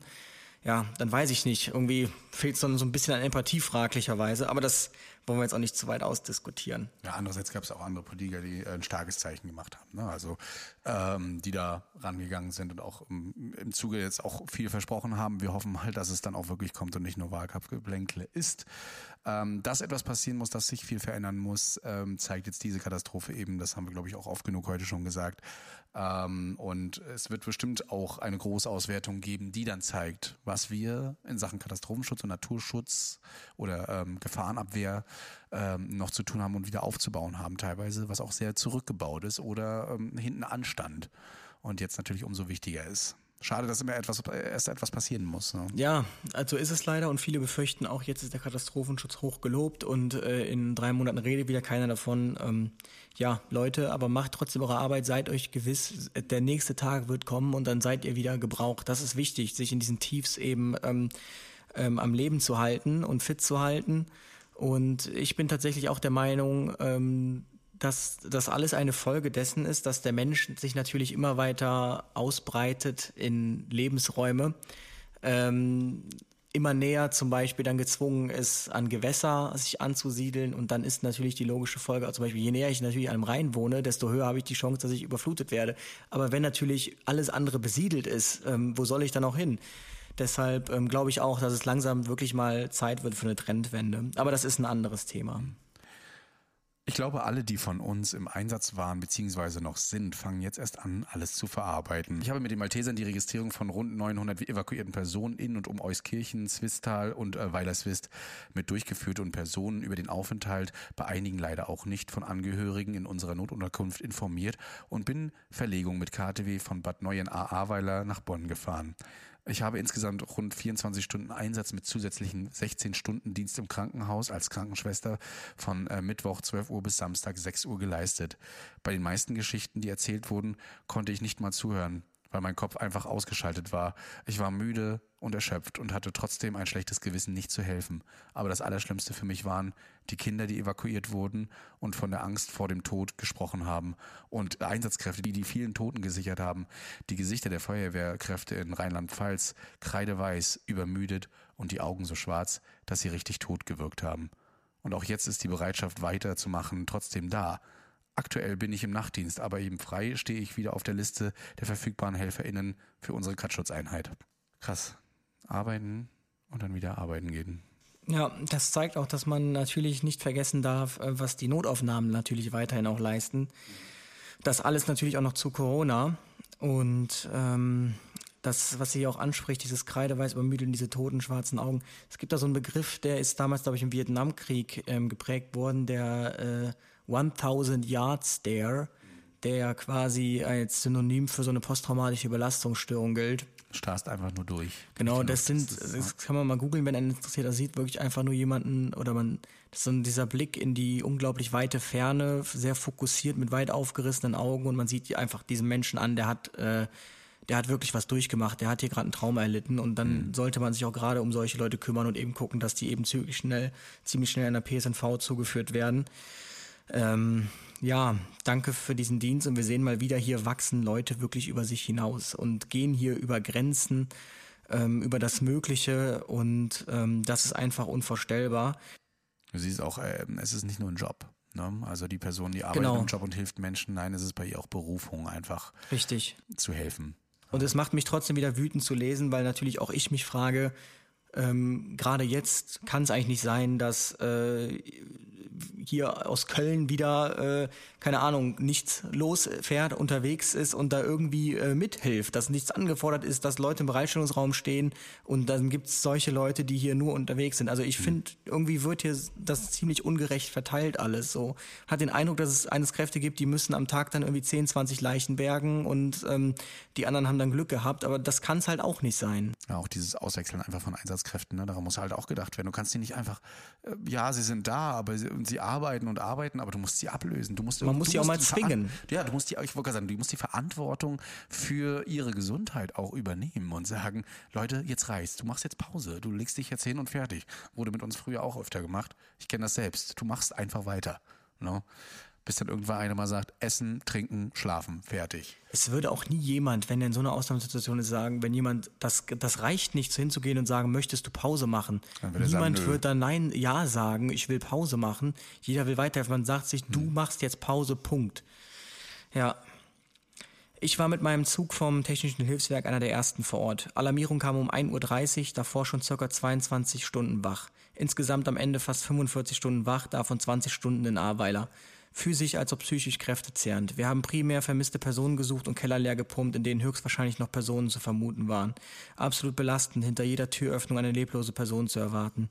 Leider Gottes blieben wir auch davon allerdings nicht verschont. Wichtiges Thema, was du hier ansprichst. Innerhalb der Gruppe ist die Kommunikation sehr offen und wir haben uns vor dem Einsatz währenddessen und auch danach alle zusammengesetzt und über die Erlebnisse gesprochen. Einige haben schon das ENT gerufen und da jetzt ein paar Tage vergangen sind, kommt morgen das ENT in unseren Ortsverband und wir bereiten den Einsatz nochmal gemeinsam in der Gruppe auf. Dafür wird zumindest bei uns gesorgt. Wichtig ist aber auch zu erkennen, dass sowas an niemandem kalt abprallt. Ja, ENT ist das PSNV-Team, denke Ja, ich. im Einsatznahsorge-Team. Ja, okay, genau. stimmt. Das hat So. ja KIT, Kriseninterventionsteam. Die haben immer ganz viele, ganz viele Namen und äh, Abkürzungen dafür. Genau, so nennen die das. Ja, ich habe äh, bei mir auch im Hotel das THW. Wie man ja gesehen hat, Ach hast ja. du ja gesehen. Ich habe die auch die, tatsächlich angesprochen, was sie gemacht haben. Die waren irgendwie auch in Leverkusen und so unterwegs und äh, man hat beim Frühstück echt gemerkt, die waren still. Ne? Die haben wirklich auf ihr Brötchen geguckt und auf, auf ihren Kaffee und haben einfach nur gegessen. Ne? Und das will schon was heißen. Also normalerweise sind Retter immer am Scherzen und am Schnacken und versuchen das zu verarbeiten. Aber wenn das schon an dem Punkt ist, dann ist es wirklich die absolute Dekompensationsphase. Ich glaube, die waren echt froh, dass sie da einfach mal irgendwo schlafen konnten, also im Hotel und äh, das machen konnten. Ja. Hallo. Ich weiß, um ehrlich zu sein, nicht, wie ich anfangen soll, aber ich möchte etwas loswerden. Ich bin Katrin, 23 Jahre alt, lebe in Trier, bin vom Beruf Krankenschwester und Partnerin eines Feuerwehrmannes. Die letzten Tage habe ich kaum wahrgenommen. Ich funktioniere. Wir funktionieren. Unsere Wohnung ähnelt einem Schlachtfeld. Und das, obwohl wir keinerlei Schäden durch das Hochwasser haben. Welch Glück. Leider sieht es um uns herum nicht so gut aus. Mein Partner befindet sich seit Donnerstag frühs, morgens, quasi immer im Dauerdienst. Klar ist er auch zu Hause, körperlich. Aber es verging bisher kein Tag, an dem er nicht gerufen wurde. Ich habe Angst. Angst, dass er irgendwann zur Ruhe kommt und zerbricht. Angst um ihn. Angst um die Menschen, um die ich mich in meinem Job kümmere. Eine Wohngemeinschaft für elf an Demenz erkrankten Seniorinnen im sonst so schönen Stadtteil Trier-Erhang. Wir wurden evakuiert. Meine Kollegen, die Feuerwehr und die Seniorinnen flohen vor dem Wasser. Für die elf Seniorinnen, die ihr Zuhause lassen mussten, eine leider bekannte Situation. Vielleicht mag sie für uns grundverschieden sein zu der Flucht aus dem Krieg, aber für eine über 90-jährige Frau mit kognitiven Einschränkungen ist Flucht eben Flucht. Erstmals in einer Schule untergebracht konnten wir uns sammeln, etwas trinken und den ersten Schrecken etwas sacken lassen. Und auch wenn es eindeutig war, dass dieses Zuhause in den kommenden Minuten vom Wasser und Schlamm zerstört wird, so fällt es mir schwer, es selbst jetzt glauben zu können. Weiter ging die Reise in eine Tagespflege, wo unsere Seniorinnen für die weitere Zeit unterkommen konnten. Es war schwierig, die Damen erneut in Busse zu begleiten. In ihren Augen stand Angst. Wo kommen wir hin? Warum müssen wir weg? Wo sind meine Sachen? All das waren Fragen, die ich im Sekundentakt gestellt bekommen habe. Fragen, auf die ich in diesem Moment selbst nur schwer eingehen konnte. Die Busfahrt zur Tagespflege schwieg ich, sah Flüsse und die Flut und die traurigen Augen meiner Seniorinnen. Angekommen gab es etwas zu essen. Es kehrte etwas Ruhe ein. Eine Bewohnerin hatte es nicht rechtzeitig zur Toilette geschafft, dachte ich. Ich war ihr beim Kleidungswechsel behilflich, bis sie panisch ihre nasse Hose festhielt und sich weigerte, sie auszuziehen. Ein langes, validierendes, einfühlsames Gespräch trieb mir die Tränen ins Gesicht.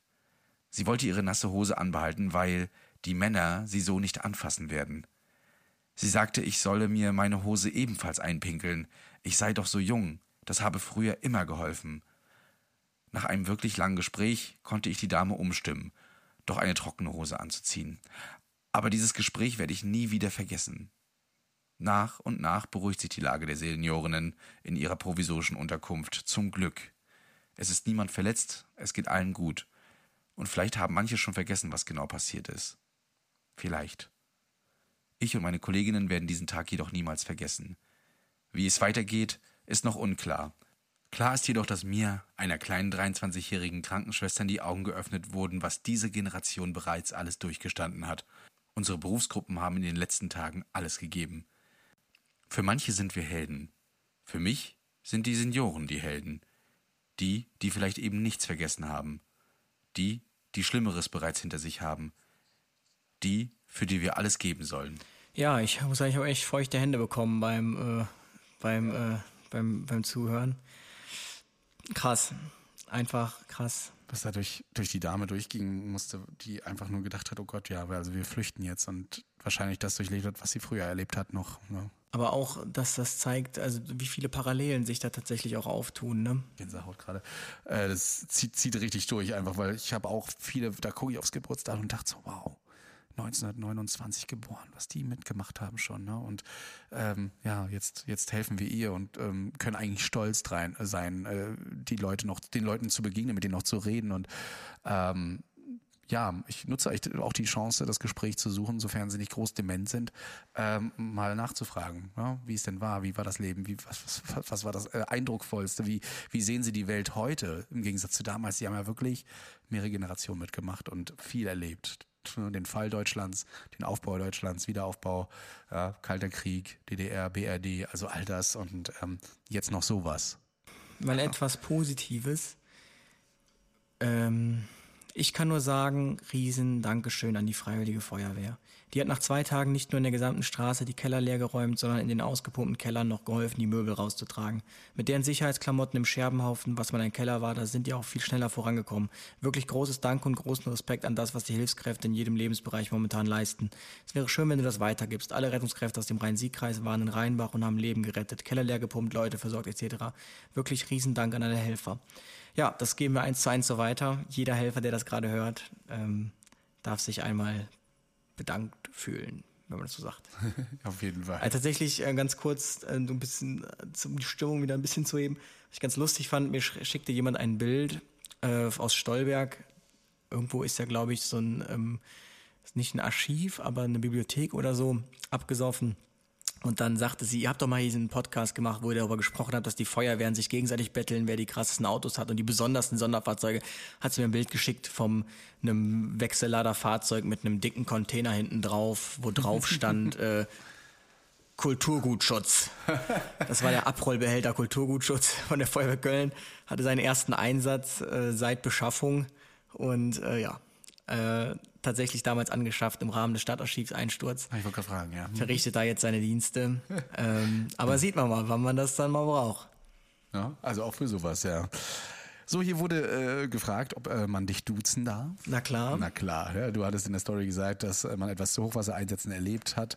Dann kann man dir davon berichten. Das wurde hier auch getan, ja. Ich bin aus meinem Urlaub nach Hause, um nach dem Haus zu schauen. War zum Glück alles in Ordnung. So habe ich mich bei meinem Löschzug gemeldet, ob sie noch Leute brauchen. Wurde natürlich bejaht. So kam es, dass in der Nacht auf Donnerstag Sandsäcke gepackt wurden. Dann ging es ins Bett und morgens in den zwölf Stunden Tagdienst. Die Freiwillige Feuerwehr hat bei uns ein Schichtsystem eingeführt, dass sich die Helfer ausruhen können. Kurz nach dem Dienstbeginn, kurz nach dem Dienstbeginn kam dann der Funkspruch. 22 HLF 20 1 für Sie ein neuer Einsatz. Es geht in die Straße XY, dort Personen in der Wohnung eingeschlossen. Also los. Wir sind dann den ganzen Tag bis auf eine Viertelstunde Verpflegungspause durchgerollt und wurden abends abgelöst und konnten in die Ruhezeit. Beeindruckt hat mich an den Einsätzen die Gegensätze der Menschen. Die einen haben uns für den Einsatz gedankt, uns Süßigkeiten geschenkt oder sanitäre Einrichtungen zur Verfügung gestellt und andere drängeln sich durch unser Flatterband und fangen mit uns zu diskutieren an, warum sie denn nicht über die Brücke dürfen, über die zwei Bäume hängen, die gerade zersägt werden. Man muss dennoch sagen, dass die Dankbarkeit überwiegt. Andauernd wurden wir gefragt, wie geholfen werden kann oder ob wir etwas zu essen oder zu trinken brauchen. Ein lokales Restaurant hat uns dann Abendessen gekocht und ein Herr hat die ganze Zeit still neben unserer Einsatzstelle gestanden und verabschiedete uns mit dem Wort Ihr seid die wahren Helden. Dreht sich um und ging. Das äh, können wir nur so weitergeben, ja. Also Helden äh, trifft es da wirklich, wirklich, wirklich gut. Ähm, und das mit dem Diskutieren, ja, ich verstehe das auch nicht, wie man dann immer diskutieren kann. Also ähm, der gute ja. Deutsche, der muss diskutieren. Diskutieren. Ja, ich, ich verstehe es, ist, äh, verstehe, ich verstehe es einfach nicht, wirklich nicht. Ich gebe auch mal meinen Senf dazu. Ich kann nur zum Ahrtal berichten, alles andere wäre Hörensagen. Vorneweg, die PSNV arbeitet auf Hochtouren. Auf den hauptamtlichen Wachen im Kreis Ahrweiler sind durchgehend Seelsorger vor Ort. Der Kreisverband hat inzwischen auch einige Mitarbeiter freigestellt. Unsere Bereitschaft ist Mittwochabend ebenfalls da hoch alarmiert worden. Ich selber habe zu dem Zeitpunkt Nachtdienst und Schon allein der Funk war wie ein schlechter Film und zum Heulen. Jeder hat nach weiteren Kräften geschrien. Rettungswagen, die funken, dass sie selbst vom Wasser eingeschlossen sind. Häuser, die wie Kartenhäuser umfallen. Als die Kolleginnen unserer Bereitschaft nach 18 Stunden Einsatz auf den Heimweg gemacht haben, haben sie mir einen Teil ihrer Eindrücke erzählt und es war einfach nur erschreckend und traurig. Es ist unvorstellbar, was die Kräfte dort sehen, gerade in der Anfangszeit. Im Umkehrschluss gibt es in unserem Kreis aber auch Kräfte ohne Ende, die sagen, wir wollen da wieder hin, wir wollen da helfen, anpacken. Luftlinie sind wir 30 Kilometer vom Katastrophengebiet entfernt. Ein hauptamtlicher Kollege hat die Bilder, die er Donnerstagabend dort gesehen hat, mit dem Einmarsch in den Kosovo verglichen. Und auch heute hörte man immer noch am Funk, wie viel dort los ist. Der Rettungsdienst ist nach wie vor vollkommen überlastet, obwohl die ortsansässigen Bereitschaften von Anfang an mit allem, was sie haben, unterstützen. Und es gibt immer noch Orte, die noch keine Helfer gesehen haben. Ich kann mir nicht vorstellen, was die Retter dort durchleben. Eine Freundin arbeitet auf einer der Wachen im Krisengebiet, zwei ihrer Kollegen werden immer noch vermisst und zwei komplette Rettungswachen wurden einfach weggespült. Eine Containerwache und die andere ein festes dreistöckiges Gebäude. Den Kollegen, die auf den beiden Wachen im Dienst waren, ist Gott sei Dank meines Wissens nach nichts zugestoßen. Am Donnerstagabend hatten wir auch einen Einsatz mit dem Air Rescue Nürburgring. Übrigens der beste, kompetenteste Hubschrauber, den wir in der Region haben. Und die beiden waren fix und fertig. Die hatten mittags schon Besatzung getauscht und haben im A-Teil ohne Wind die Leute von den Dächern gerettet. Ja, das kann ich mir echt gut vorstellen. Das, äh, ich glaube auch dieses Funk, wirklich. Das muss echt ein Drama äh, sein, den Funk da irgendwie zu hören. Das, äh, das gibt einem, glaube ich, schon echt guten Einblick, was da abgeht. Ja, also Und da sieht man wieder, das Wasser, äh, das hat halt vor Rettungsfahrzeugen oder Wachen nicht äh, Halt gemacht. Ne? Also absoluter Ausnahmezustand. Das ist, kann man natürlich auch nicht vorstellen. Das sind halt eigentlich die Mittel, die, wo man sagt, Mensch, das sind die sichersten Dinger, ne? Da fährst du mit und da ist alles gut, aber selbst die wurden dann eben zu Betroffenen. Ja. PSNV ist ein guter Anfang. Ich äh, habe selbst zwei Lehrgänge schon besucht. Leider gab es den dritten Kurs nicht in meiner Nähe, sonst würde ich da meine Kollegen auch mehr unterstützen können. Ich biete Ihnen an, dass ich für Sie da bin, da viele so einen Einsatz noch nicht hatten. Leider traut sich keiner, diese Hilfe zu, sich dieser Hilfe zu bedienen. Mein Gruppenführer hat mir am zweiten Tag, wo ich dann aber auch ein, ein Auge auf die Leute, hat mich noch, noch mal. Mein Gruppenführer hat mir am zweiten Tag wo ich dann auch da war, ein Auge, ach so, gebeten, nein, da fehlt ein Wort, okay. Mein Gruppenführer bat mich am zweiten Tag, wo ich dann auch da war, ein Auge auf die Leute zu haben, da am Tag davor wohl einigen nicht so gut ging. Da am Freitag es doch sehr dramatische Zustände gab und alle versucht haben, die Stadt noch zu retten. Sie mussten dann gehen und erfuhren dann, dass nichts mehr zu retten war. Ich habe zwar noch, ich habe zwar auch schon viel erlebt, aber auch das ist jetzt für mich äh, nicht ganz zu verstehen. Danke, dass du dieses Thema aufgreifst. Es ist ein wichtiges Thema, was aber oft nicht so angenommen wird von einigen Leuten. Ich hoffe, dass das äh, dieser Podcast zumindest ein bisschen ändert. Äh, eine gewisse Reichweite haben wir ja. Und äh, das zeigt auch, dass PSNV immer wichtiger wird, tatsächlich. Ne? Absolut. Ähm, und ich denke mal, das wird hier nicht nur die Rettungskräfte betreffen, das wird nachher auch die treffen, die einfach freiwillig helfen, in keiner Organisation sind, sondern einfach da sind. Und natürlich auch diejenigen, die absolut betroffen sind, die Leute verloren haben, die Hab und Gut verloren haben. Alles, ne? auch die sind nachher dann eben mit zu betreuen. Also das wird noch Ausmaße haben, also Aus Auswirkungen vor allen Dingen über Jahre hinweg. Das wird nicht einfach mal so einen Monat vorbei sein. Ja, Hey, ich war Mittwochnacht in Euskirchen unterwegs. Das war einfach nur Krieg. Die Feuerwehrjungs haben sich an, an, einer kleinen Leine festgebunden, in die Strömung geworfen, um eine Frau aus den Fluten zu retten.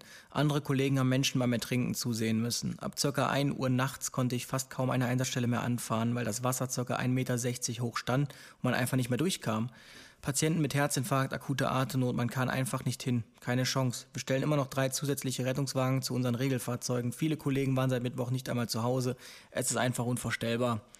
Und ich finde es auch wichtig tatsächlich, das äh, doppelt sich jetzt allmählich, aber dadurch zeigt sich auch, das ist nicht irgendwie einer hat gesagt, boah, das war so krass, wir sind nicht hingekommen, mhm. dass man sich denkt, naja, ob das wirklich so gewesen ist. Ähm, man sieht einfach, es war so, es war so. Menschen hat keine Hilfe mehr erreicht. Es Menschen, war keine Gruppe oder WhatsApp-Gruppe, wo alle nochmal das gleiche geschrieben haben, sondern es waren unabhängige Leute, die ja wirklich genau. Nachrichten reingehauen haben, nachdem du das dann rausgehauen hattest, dann ähm und vor allem aus überall anders. Der eine ja. war in Euskirchen, der genau. nächste in Ahrweiler. Also ähm, Viele berichten von den gleichen Zuständen und das äh, zeigt eben, das hatte ja hier nichts mehr zu tun mit, äh, mit einem strukturierten Ritt. Es war einfach eine Katastrophe. Das ja. ist, glaube ich, so der echt der beste Begriff dafür. Und äh, wir nehmen jetzt hier gerade wirklich Eindrücke mit, die noch ungefiltert sind, ne? wo man noch gar nicht drüber nachdenkt, sondern einfach nur rausgehauen haben. Ähm, deswegen, sorry auch für manche Rechtschreibfehler, die hier drin sind, die wir aber einfach mitlesen, weil ähm, die Leute nutzen die letzten Kräfte, die sie noch haben, und das muss man aber eigentlich einfach so sagen, um uns jetzt noch hier zu schreiben und euch dann eben diese Eindrücke mitzugeben, ungefiltert, ja. Ja. Wir waren am Wochenende mit unserem DRK-Einsatzzug in Zwistal und haben dort für die Betroffenen und die Bundespolizei sowie die Feuerwehren und das THW eine Unterkunft betrieben.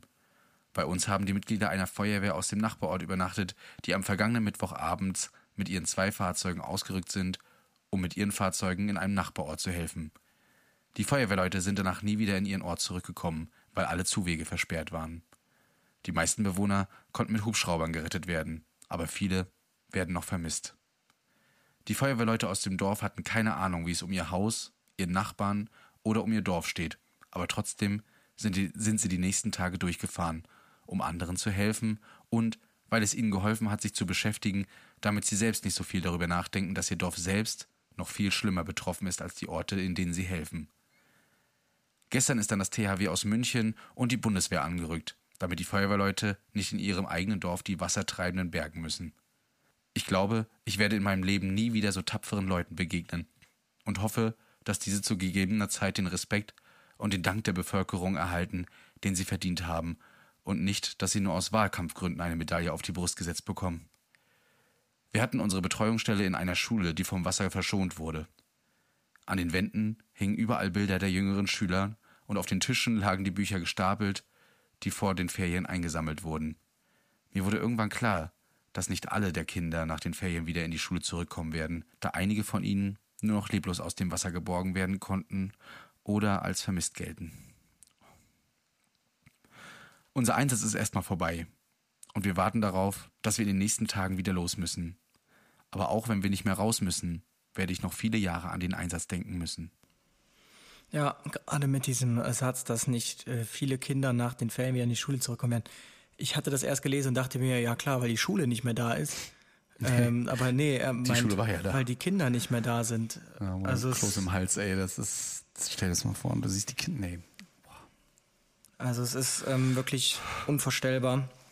Aber umso wichtiger, das einfach mal so zu sagen, damit ähm, es eben nicht äh, schön geredet wird in irgendeiner Form, damit den Leuten auch wirklich klar ist, ähm, was da los ist. Und es ist, glaube ich, auch ganz gut, so diese, diese Eindrücke jetzt wirklich so ungefilterter zu kriegen. Ähm, also wir reden hier nicht nur von erwachsenen Menschen, ne, die da versterben und, und älteren Damen und Herren, sondern wirklich von allen, ja. Vom kleinen Baby bis hin zum Schüler, Schülerin, zu Mama, Papa, Oma und Opa. Ne? Das, ähm, die hier einfach wahrscheinlich nicht mehr wiederkommen werden, weil sie überrascht wurden. Ja. Wir hatten eine Betreuungsstelle für Evakuierte in einem Gebiet, wo alles sehr ruhig war. Wir haben nichts mitbekommen, außer dass die Hubschrauber geflogen sind und die Menschen, die dort wirklich mit nichts standen. Wir haben nicht wirklich mitbekommen, wie es im Umkreis aussieht oder was gerade im Umkreis passiert ist. Wir sind eine Einheit aus Unna und mussten nach Erftstadt, was zu normalen Zeiten eine Antwort von circa eine Stunde 50 ist, eine Anfahrt. Insgesamt sind wir sechs Stunden gefahren. Wir sind abends alarmiert worden und haben durch die Dunkelheit nicht viel wahrnehmen können. Von zu Hause haben wir Nachrichten von Familienfreunden und auch Kameraden bekommen, die nicht mitfahren konnten, die uns gesagt haben, wir sollen gut auf uns aufpassen. Meine Mama wollte, dass ich hier regelmäßig schreibe, dass es mir gut geht und ich habe nicht wirklich verstanden, warum das Ganze so ist. Es war ja nur ein bisschen Hochwasser, haben wir uns gedacht. Das haben wir uns ja alle gedacht. Das war jetzt von mir. Als wir dann freitags um 19 Uhr abgerückt sind und die Umgebung mehr sehen konnten, ist uns allen erstmal klar geworden, was für ein Einsatz wir da gerade hinter uns hatten. Bei der Einsatznachbesprechung haben wir erst so richtig realisiert, dass es eben nicht nur ein bisschen Hochwasser war.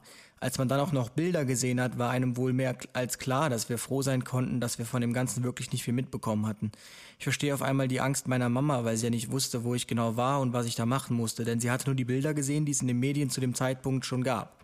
Ich würde immer wieder hin, um zu helfen, denn auch wenn wir 24 Stunden im Einsatz waren und wir Einsatzkräfte alle noch vorher in ihrem Hauptberuf arbeiten waren und die meisten mehr als 40 Stunden auf den Beinen waren, würden wir alle sofort wieder in die Autos und dorthin fahren. Ja, wie gesagt, das ist, das, das stelle ich mir nämlich richtig krass vor. So alle, du, du bist ja da und du bist ja nicht die ganze Zeit am Handy und guckst immer die Nachrichten. Mhm. Alle schreiben dir, pass auf dich auf und das ist so für mich wie dieses, ähm, wenn ich nach von Aachen nach Frankfurt fahre und dann sagt mein, äh, sagen meine Fahr Eltern, vorsichtig. fahr vorsichtig, pass auf dich auf, wo ich mir denke, ja, ist, ich bin wohl in der Lage, äh, zweieinhalb Stunden geradeaus zu fahren. Und ähm, hier ist es halt wirklich so, wenn man nicht auf sich aufpasst, dann ist man unter Umständen tot. Also ein falscher Tritt und äh, das war's. Einmal nicht aufgepasst, irgendwie eine falsche Abbiegung genommen, äh, zu, zu lange gedacht, das Wasser, da passiert jetzt nichts mehr und dann ist man auf einmal da selbst mittendrin. Ähm, ja, das ist wirklich, wirklich unvorstellbar. Ja, als mein Kollege Christian äh, mir das erste Mal das geschrieben hatte, beziehungsweise mich angerufen hatte, ne, waren auch erstmal gingen die Gedanken so, scheiße, wie kannst du jetzt, was kannst du jetzt machen? Du kannst nichts machen. Du kannst wirklich nur sagen, pass auf dich auf, melde dich, wenn du irgendwas brauchst. Ich habe hier Internet, ich habe hier alles. Ich kann das Telefon in die Hand nehmen, ich kann versuchen, irgendjemanden an uns anzurufen, wenn ihr es nicht mehr könnt. Aber äh, sag's mir bitte irgendwie vorher, ja, äh, bevor alles alles ausbricht. Das war das Einzige, was du machen konntest. Pass auf dich auf. Ja. Manche, für manche war das war wahrscheinlich der letzte Satz, den sie dann gehört haben oder jemandem gesagt haben. Muss man sich auch mal vorstellen, ja. Das ist ein ganz wichtiges äh, Thema. Ich arbeite selbst an der A. Die Betroffenen sind teilweise so verstört, dass sie in die Notaufnahme eingeliefert werden und kein Wort mehr sprechen. Denke, dass es auch äh, ganz zu, dass es auch ganz vielen Helfern und Rettern so gehen wird, wenn die Arbeit etwas weniger wird und man zur Ruhe kommt. Auch wenn man einen Job ausübt, in dem man mit Krankheiten, Leid und Notfällen zu tun hat, ist es eine super schwierige Situation. Ich arbeite im Krankenhaus in Bad Neuenahr. Die Umstände, die wir da hatten, bis man letztendlich evakuiert hat, waren grausam. Es herrscht absolutes Chaos. Verzweiflung, psychisch, psychische Traumata, wo man eben nur hinguckt. Danke, dass ihr dieses Thema in eurem Podcast ansprecht. Das ist so wichtig. In unserer Klinik ist das Ganze jetzt schon ein Thema, das danach für die Mitarbeiter eine Betreuung zur Verfügung gestellt wird, um alles zu verarbeiten. Auch gerade für all unsere lieben Kolleginnen, die ihr ganzes Hab und Gut und Menschen verloren haben. Danke. Ja. Ich hoffe tatsächlich auch, dass man sich ähm, perspektivisch darum kümmert oder damit rechnet, dass eben jetzt ein, es zu einem Anstieg kommen wird, eben an ähm, möglichen Konsultationen von Psychotherapeuten und Psychiatern und dass man eben sich auf so einen Anstieg einstellt ja. und es dann nicht heißt, nö, können wir alles nicht bewerkstelligen, bla bla bla, am Ende kriegst du keinen Platz und dann war es das. Also das hoffe ich tatsächlich am meisten, dass man da soweit ähm, voraussehen kann. Denn äh, der nächste schreibt schon, unsere Psychotherapeutin aus der Praxis hat alle ihre Patienten abgesagt, um komplett vor Ort zu sein und sich um Betroffene und Helfer zu kümmern. Sie sagt, es wäre sehr heftig und sie selbst würde ihre aktuell ihre normalen Patienten mental gar nicht mehr stemmen können. Also schon, äh, schon krass, wenn eine erfahrene Psychotherapeutin sagt, ähm, sie kann ihre Patienten mental nicht mehr stemmen, was ja für sie wahrscheinlich Tagesgeschäft ist, ähm, weil das so unvorstellbar ist, was sie dort zu hören bekommt. Hm. Das also das, das, wird, das wird auch noch super interessant und ähm, ich bin auch bei unserer PSNV-Folge dann gespannt, was hier eventuell schon reingekommen ist, ne, was hier erzählt werden kann und darf. Ähm, und ich hoffe, dass wir auch ein paar gute Tipps bekommen für die Leute da draußen, die sich vielleicht noch nicht so trauen, PSNV zu bedienen, sich daran zu bedienen. Ähm, so ein, so ein Ersthelferlehrgang, so zum, das wäre vielleicht echt mal was, mhm. so Selbstschutz irgendwie, mhm. wenn ich sowas hatte und es steht jetzt eben nicht direkt PSNV zur Verfügung, wie kann ich jetzt selbst, was ja. kann ich machen, ja damit ich nicht jetzt in dieses ähm, Denkerloch falle und wo ich dann nicht mehr rauskomme unter Umständen. Ich habe das ähm, früher in der Ersthilfekursen oder sagt das auch immer noch gerne. Das Thema Wiederbelebung ist da ja immer ein ganz großes Thema, ähm, wo auch wirklich alle die Ohren spitzen, wo es wirklich ruhig ist, keine Scherz und dann eben auch zu dem Thema kommen, wir arbeiten hier mit Menschen, die eventuell versterben oder eben jetzt erstmal klinisch tot sind, Leute und ähm, sind eine Situation, die ihr sonst nicht so habt, ja und äh, dort wird dann auch nochmal aufgeklärt, was sie tun sollen, ja, äh, wohin sie sich wenden können, dass es eben keine Schande ist, sich solcher Hilfe zu bedienen. Ich bin beim DRK ehrenamtlich beim Katastrophenschutz und habe viele Freunde bei der Berufsfeuerwehr und Freiwilligen Feuerwehr. Wir vom DRK hatten großes, äh, großenteils Glück. Wir mussten nur eine Unterkunft sichern und Leute betreuen, die teilweise alles verloren haben. Das waren sehr starke emotionale Eindrücke. Wir haben uns äh, viel untereinander ausgetauscht.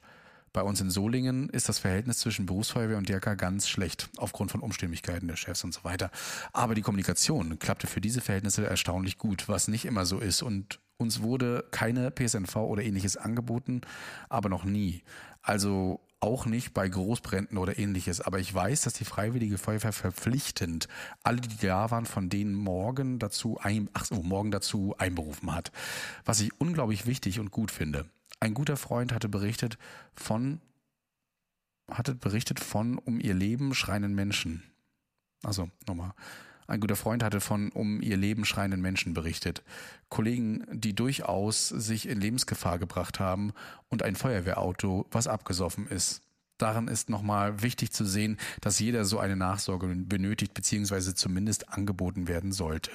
Weil auch die härtesten Damen und Herren haben so etwas wie sonst auch niemand je gesehen oder miterlebt. Yes, aber ähm, ja, das, äh, das äh, zeigt aber tatsächlich auch, dass PSNV langsam kommt. Ich glaube, früher wäre das noch nicht so gewesen, aber es kommt jetzt langsam, dass die auch von selbst mal darauf irgendwie kommen. Ähm, dass das Sinn macht, das frühzeitig anzugehen, finde ich auf jeden Fall, finde ich sehr gut. Hier fragt jemand, es ist eine Frage tatsächlich von extern, mich würde mal interessieren, wie man als Mensch mit den Belastungen solch eines Jobs wie bei der Feuerwehr, Polizei, Rettungsdienst umgeht. Nicht nur in Situationen wie diesen Katastrophen, wie Hochwasser, sondern bei allem, was auf die Psyche schlägt. Einerseits muss man auch abhärten und Abstand generieren, andererseits möchte man ja als Mensch auch nicht erstumpfen und seine Emotionen verlernen. Wie ändern all diese Erfahrungen den einen Blick auf das Leben? Man bekommt auch tagtäglich, wie schnell mit, wie schnell es vorbei sein kann. Was macht das im Alltag mit einem? Werden die zwischenmenschlichen Beziehungen dadurch besonders wahrgenommen als bei Vergleichspersonen, die keinen solchen Alltag haben? Und wie läuft das mit der psychosozialen Hilfe für Rettungskräfte? Wo bekomme ich die her? Wie lange kann man das in Anspruch nehmen? Gibt es da Besonderheiten? Okay, das sind Fragen, die würden wir das einfach mal nach hinten schieben, wenn wir dann unseren PSNVler mal vor Ort haben. Dann kann man das auf jeden Fall äh, mal ansprechen. Aber ganz kurz, also wie man das lernt, das lernt tatsächlich jeder selbst. Da gibt es leider keinen Algorithmus. Ja, also da gibt es keine Anleitung für. Da kann man nichts machen. Das ist einfach wirklich, jeder muss sich da selbst ein bisschen helfen. Vielleicht quatscht man mal mit den Kollegen, was die da so machen. Aber da muss jeder seinen Weg finden. Ja. Mega cool von euch, das anzusprechen. Man hat echt mal wieder gemerkt, worauf in manchen Einsatzeinheiten ja, okay. Man hat echt mal wieder gemerkt, worauf man in manchen Einsatzeinheiten Wert gelegt wird und worauf nicht. Ob der Gerätewagen Sanität äh, dann zum Beispiel nach Landesvorgabe bestückt ist, jeder somit daraus arbeiten kann oder auch wenn es nicht der Wagen der eigenen Gliederung ist dass wir alle in der Ausbildung nach Schema F ausgebildet werden und in der Realität das alles ganz anders läuft, sei es bei der Anschaffung von Material oder sonstigem, dieser Einsatz war mein erster richtiger Cutschutzeinsatz und auch wenn es direkt so das krasseste ist im Bereich des Cutschutzes war, ist es eine mega Erfahrung. Ähm, ich gebe ihm da auf jeden Fall recht und ich finde auch, ähm, aber da gehen wir gleich noch ganz kurz drauf ein, dass äh, das auch äh, höchste Anerkennung verdient, dass ähm, das ist einem, glaube ich, auch gar nicht so klar. Das ist so, wenn ich zur Feuerwehr gehe, dann rechne ich damit, okay, ich muss mal ins Feuer natürlich, ich muss da mal Atemschutz anziehen, aber es ist eigentlich ja alles sicher. Also natürlich kann mir das passieren, dass ich einen Atemschutznotfall habe, aber dann habe ich den Sicherungstrupp, weil ohne den Sicherungstrupp gehe ich gar nicht erst ins Feuer. Ich habe immer diesen doppelten Boden, ähm, auch im, im Rettungsdienst bei der Höhenrettung. Ich habe immer das zweite Seil, ich habe immer jemanden, der mich sichert. Es ist immer dieser doppelte Boden da. Und ähm, damit darunter unterschreibt man ja unter diesen Voraussetzungen unterscheidet man sich äh, und entscheidet man sich dafür. Auch beim Cuttschuss geht man ja darauf. Es sind ja immer mehrere und so weiter und so fort. Und ähm, natürlich lernt man dann diese BAB 50, 500 Konzepte. Worüber man sich aber, glaube ich, noch so gar nicht im Klaren ist, ist, wenn dann dieser BHB 50 abgerufen wird und wirklich ein Behandlungsplatz 500 gebraucht wird, also 500 Patienten in einer Stunde, mhm. ähm, was dann passiert sein muss und was dann für Patienten da kommen und was dann eigentlich abgehen muss, und das hat man ja jetzt, was dann für eine Katastrophe eigentlich ist, ähm, wenn sowas wirklich benötigt wird. Und ich finde es äh, super, dass dann Leute sich äh, dafür entscheiden und das dann machen und dann eben nicht sagen, oh nee, das ist mir jetzt zu viel, ähm, ich, ich bleibe jetzt zu Hause. Ähm, wobei das natürlich auch eine reife Sicht auf die Dinge wäre.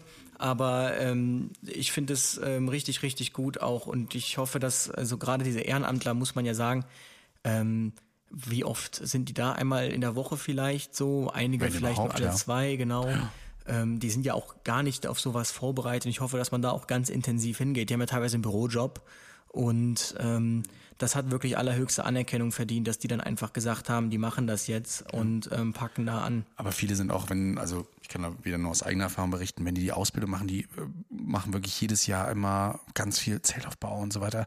Ähm, die Übungen, die teilweise gemacht werden, dann zusammen mit Feuerwehr oder mit dem ähm, mit dem Stab, ähm, die sind wirklich nur geringfügig. Wir versuchen immer ein paar Freiwillige ranzubekommen, die so Opfer spielen, ne, also Patienten spielen. Dann wird da immer mal so provisorisch behandelt, aber es stellt halt niemals die Situation nach. Ich glaube, wir hatten zwei Übungen jetzt seit diesen äh, ähm, über 15 Jahren, die ich dabei bin, die mal so richtig realitätsnah waren. Ne? Bus umgestürzt im Tunnel und so weiter oder aus dem Zug, der brand, äh, brannte. Da haben wir das mal richtig gut gemacht, aber ansonsten waren das wirklich mehr so eine Pischi-Übungen, ja, die nicht so viel gemacht haben. Und jetzt äh, kommt es aber darauf an.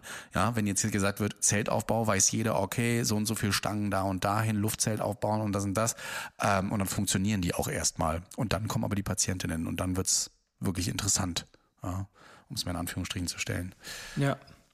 So, und wir nähern uns jetzt dem letzten Text schon. Ich wohne in der Nähe von Rheinbach. Der Ort wurde auch sehr stark getroffen und auch in der Nähe der Eifel. Ich habe viele Freunde aus Rheinbach, Euskirchen und auch Familie in Ahrweiler, Schuld etc. Ich selber arbeite beim ASB in Bonn und ich finde es einfach nur erschreckend, was da abgeht. Ich habe die letzten drei Tage ohne Strom gelebt, was aber nichts dagegen ist, was woanders passiert. Unser Katastrophenschutz ist sofort ab Donnerstag ausgerückt und ich wollte so gerne helfen. Nur leider müssen die Hauptamtlichen ja hier in Bonn auch weiterarbeiten. Ich sage immer wieder, dass es wie im schlechten Film ist und mein Kopf will das Ganze nicht so begreifen. Ich habe damit mehr zu kämpfen, als wenn ich Patienten verliere. Es ist so erschreckend. Eine Freundin von mir ist in den Flutwellen gestorben und ich kann es einfach nicht fassen. Wie gerne würde ich da hochfahren und mithelfen. Wir können uns einfach so glücklich schätzen, dass wir noch alles haben und es uns gut geht. Ja, das ist, ähm, das ist wirklich so. Und das ist leider wieder dieses Paradoxon. Ja, es müssen leider Leute einfach ähm, da bleiben und ähm, den Betrieb am Laufen halten. Das, das nützt leider nichts. Und ich betrachte das tatsächlich vielleicht so ein bisschen dann auch als das, ähm, ja, ich weiß nicht, aber vielleicht ist es dann für die eine oder andere Person auch gut. Ähm, dass man sich, ich weiß, man möchte gerne helfen, aber vielleicht sollte man auch jetzt nach diesem Podcast auch erkennen, vielleicht ähm, freue ich mich dann so ein bisschen doch darüber, dass ähm, ich dann nur den Grundschutz gestellt habe, in Anführungsstrichen, und nicht an die Front musste. Denn wir sehen ja, was dort abgeht. Es ist ja jetzt kein, ähm, ich fahre da hin und habe da ein bisschen Spaß. Und ja, ähm, das ist das, kein Spaß mehr. Das genau. ist also überhaupt kein Spaß. Und, ich glaube, jeder, dem man sagen würde, ich würde jetzt auch so gerne zu euch kommen, der würde sagen, ich glaube nicht, dass du das gerne würdest, wenn Nein. du hier bist.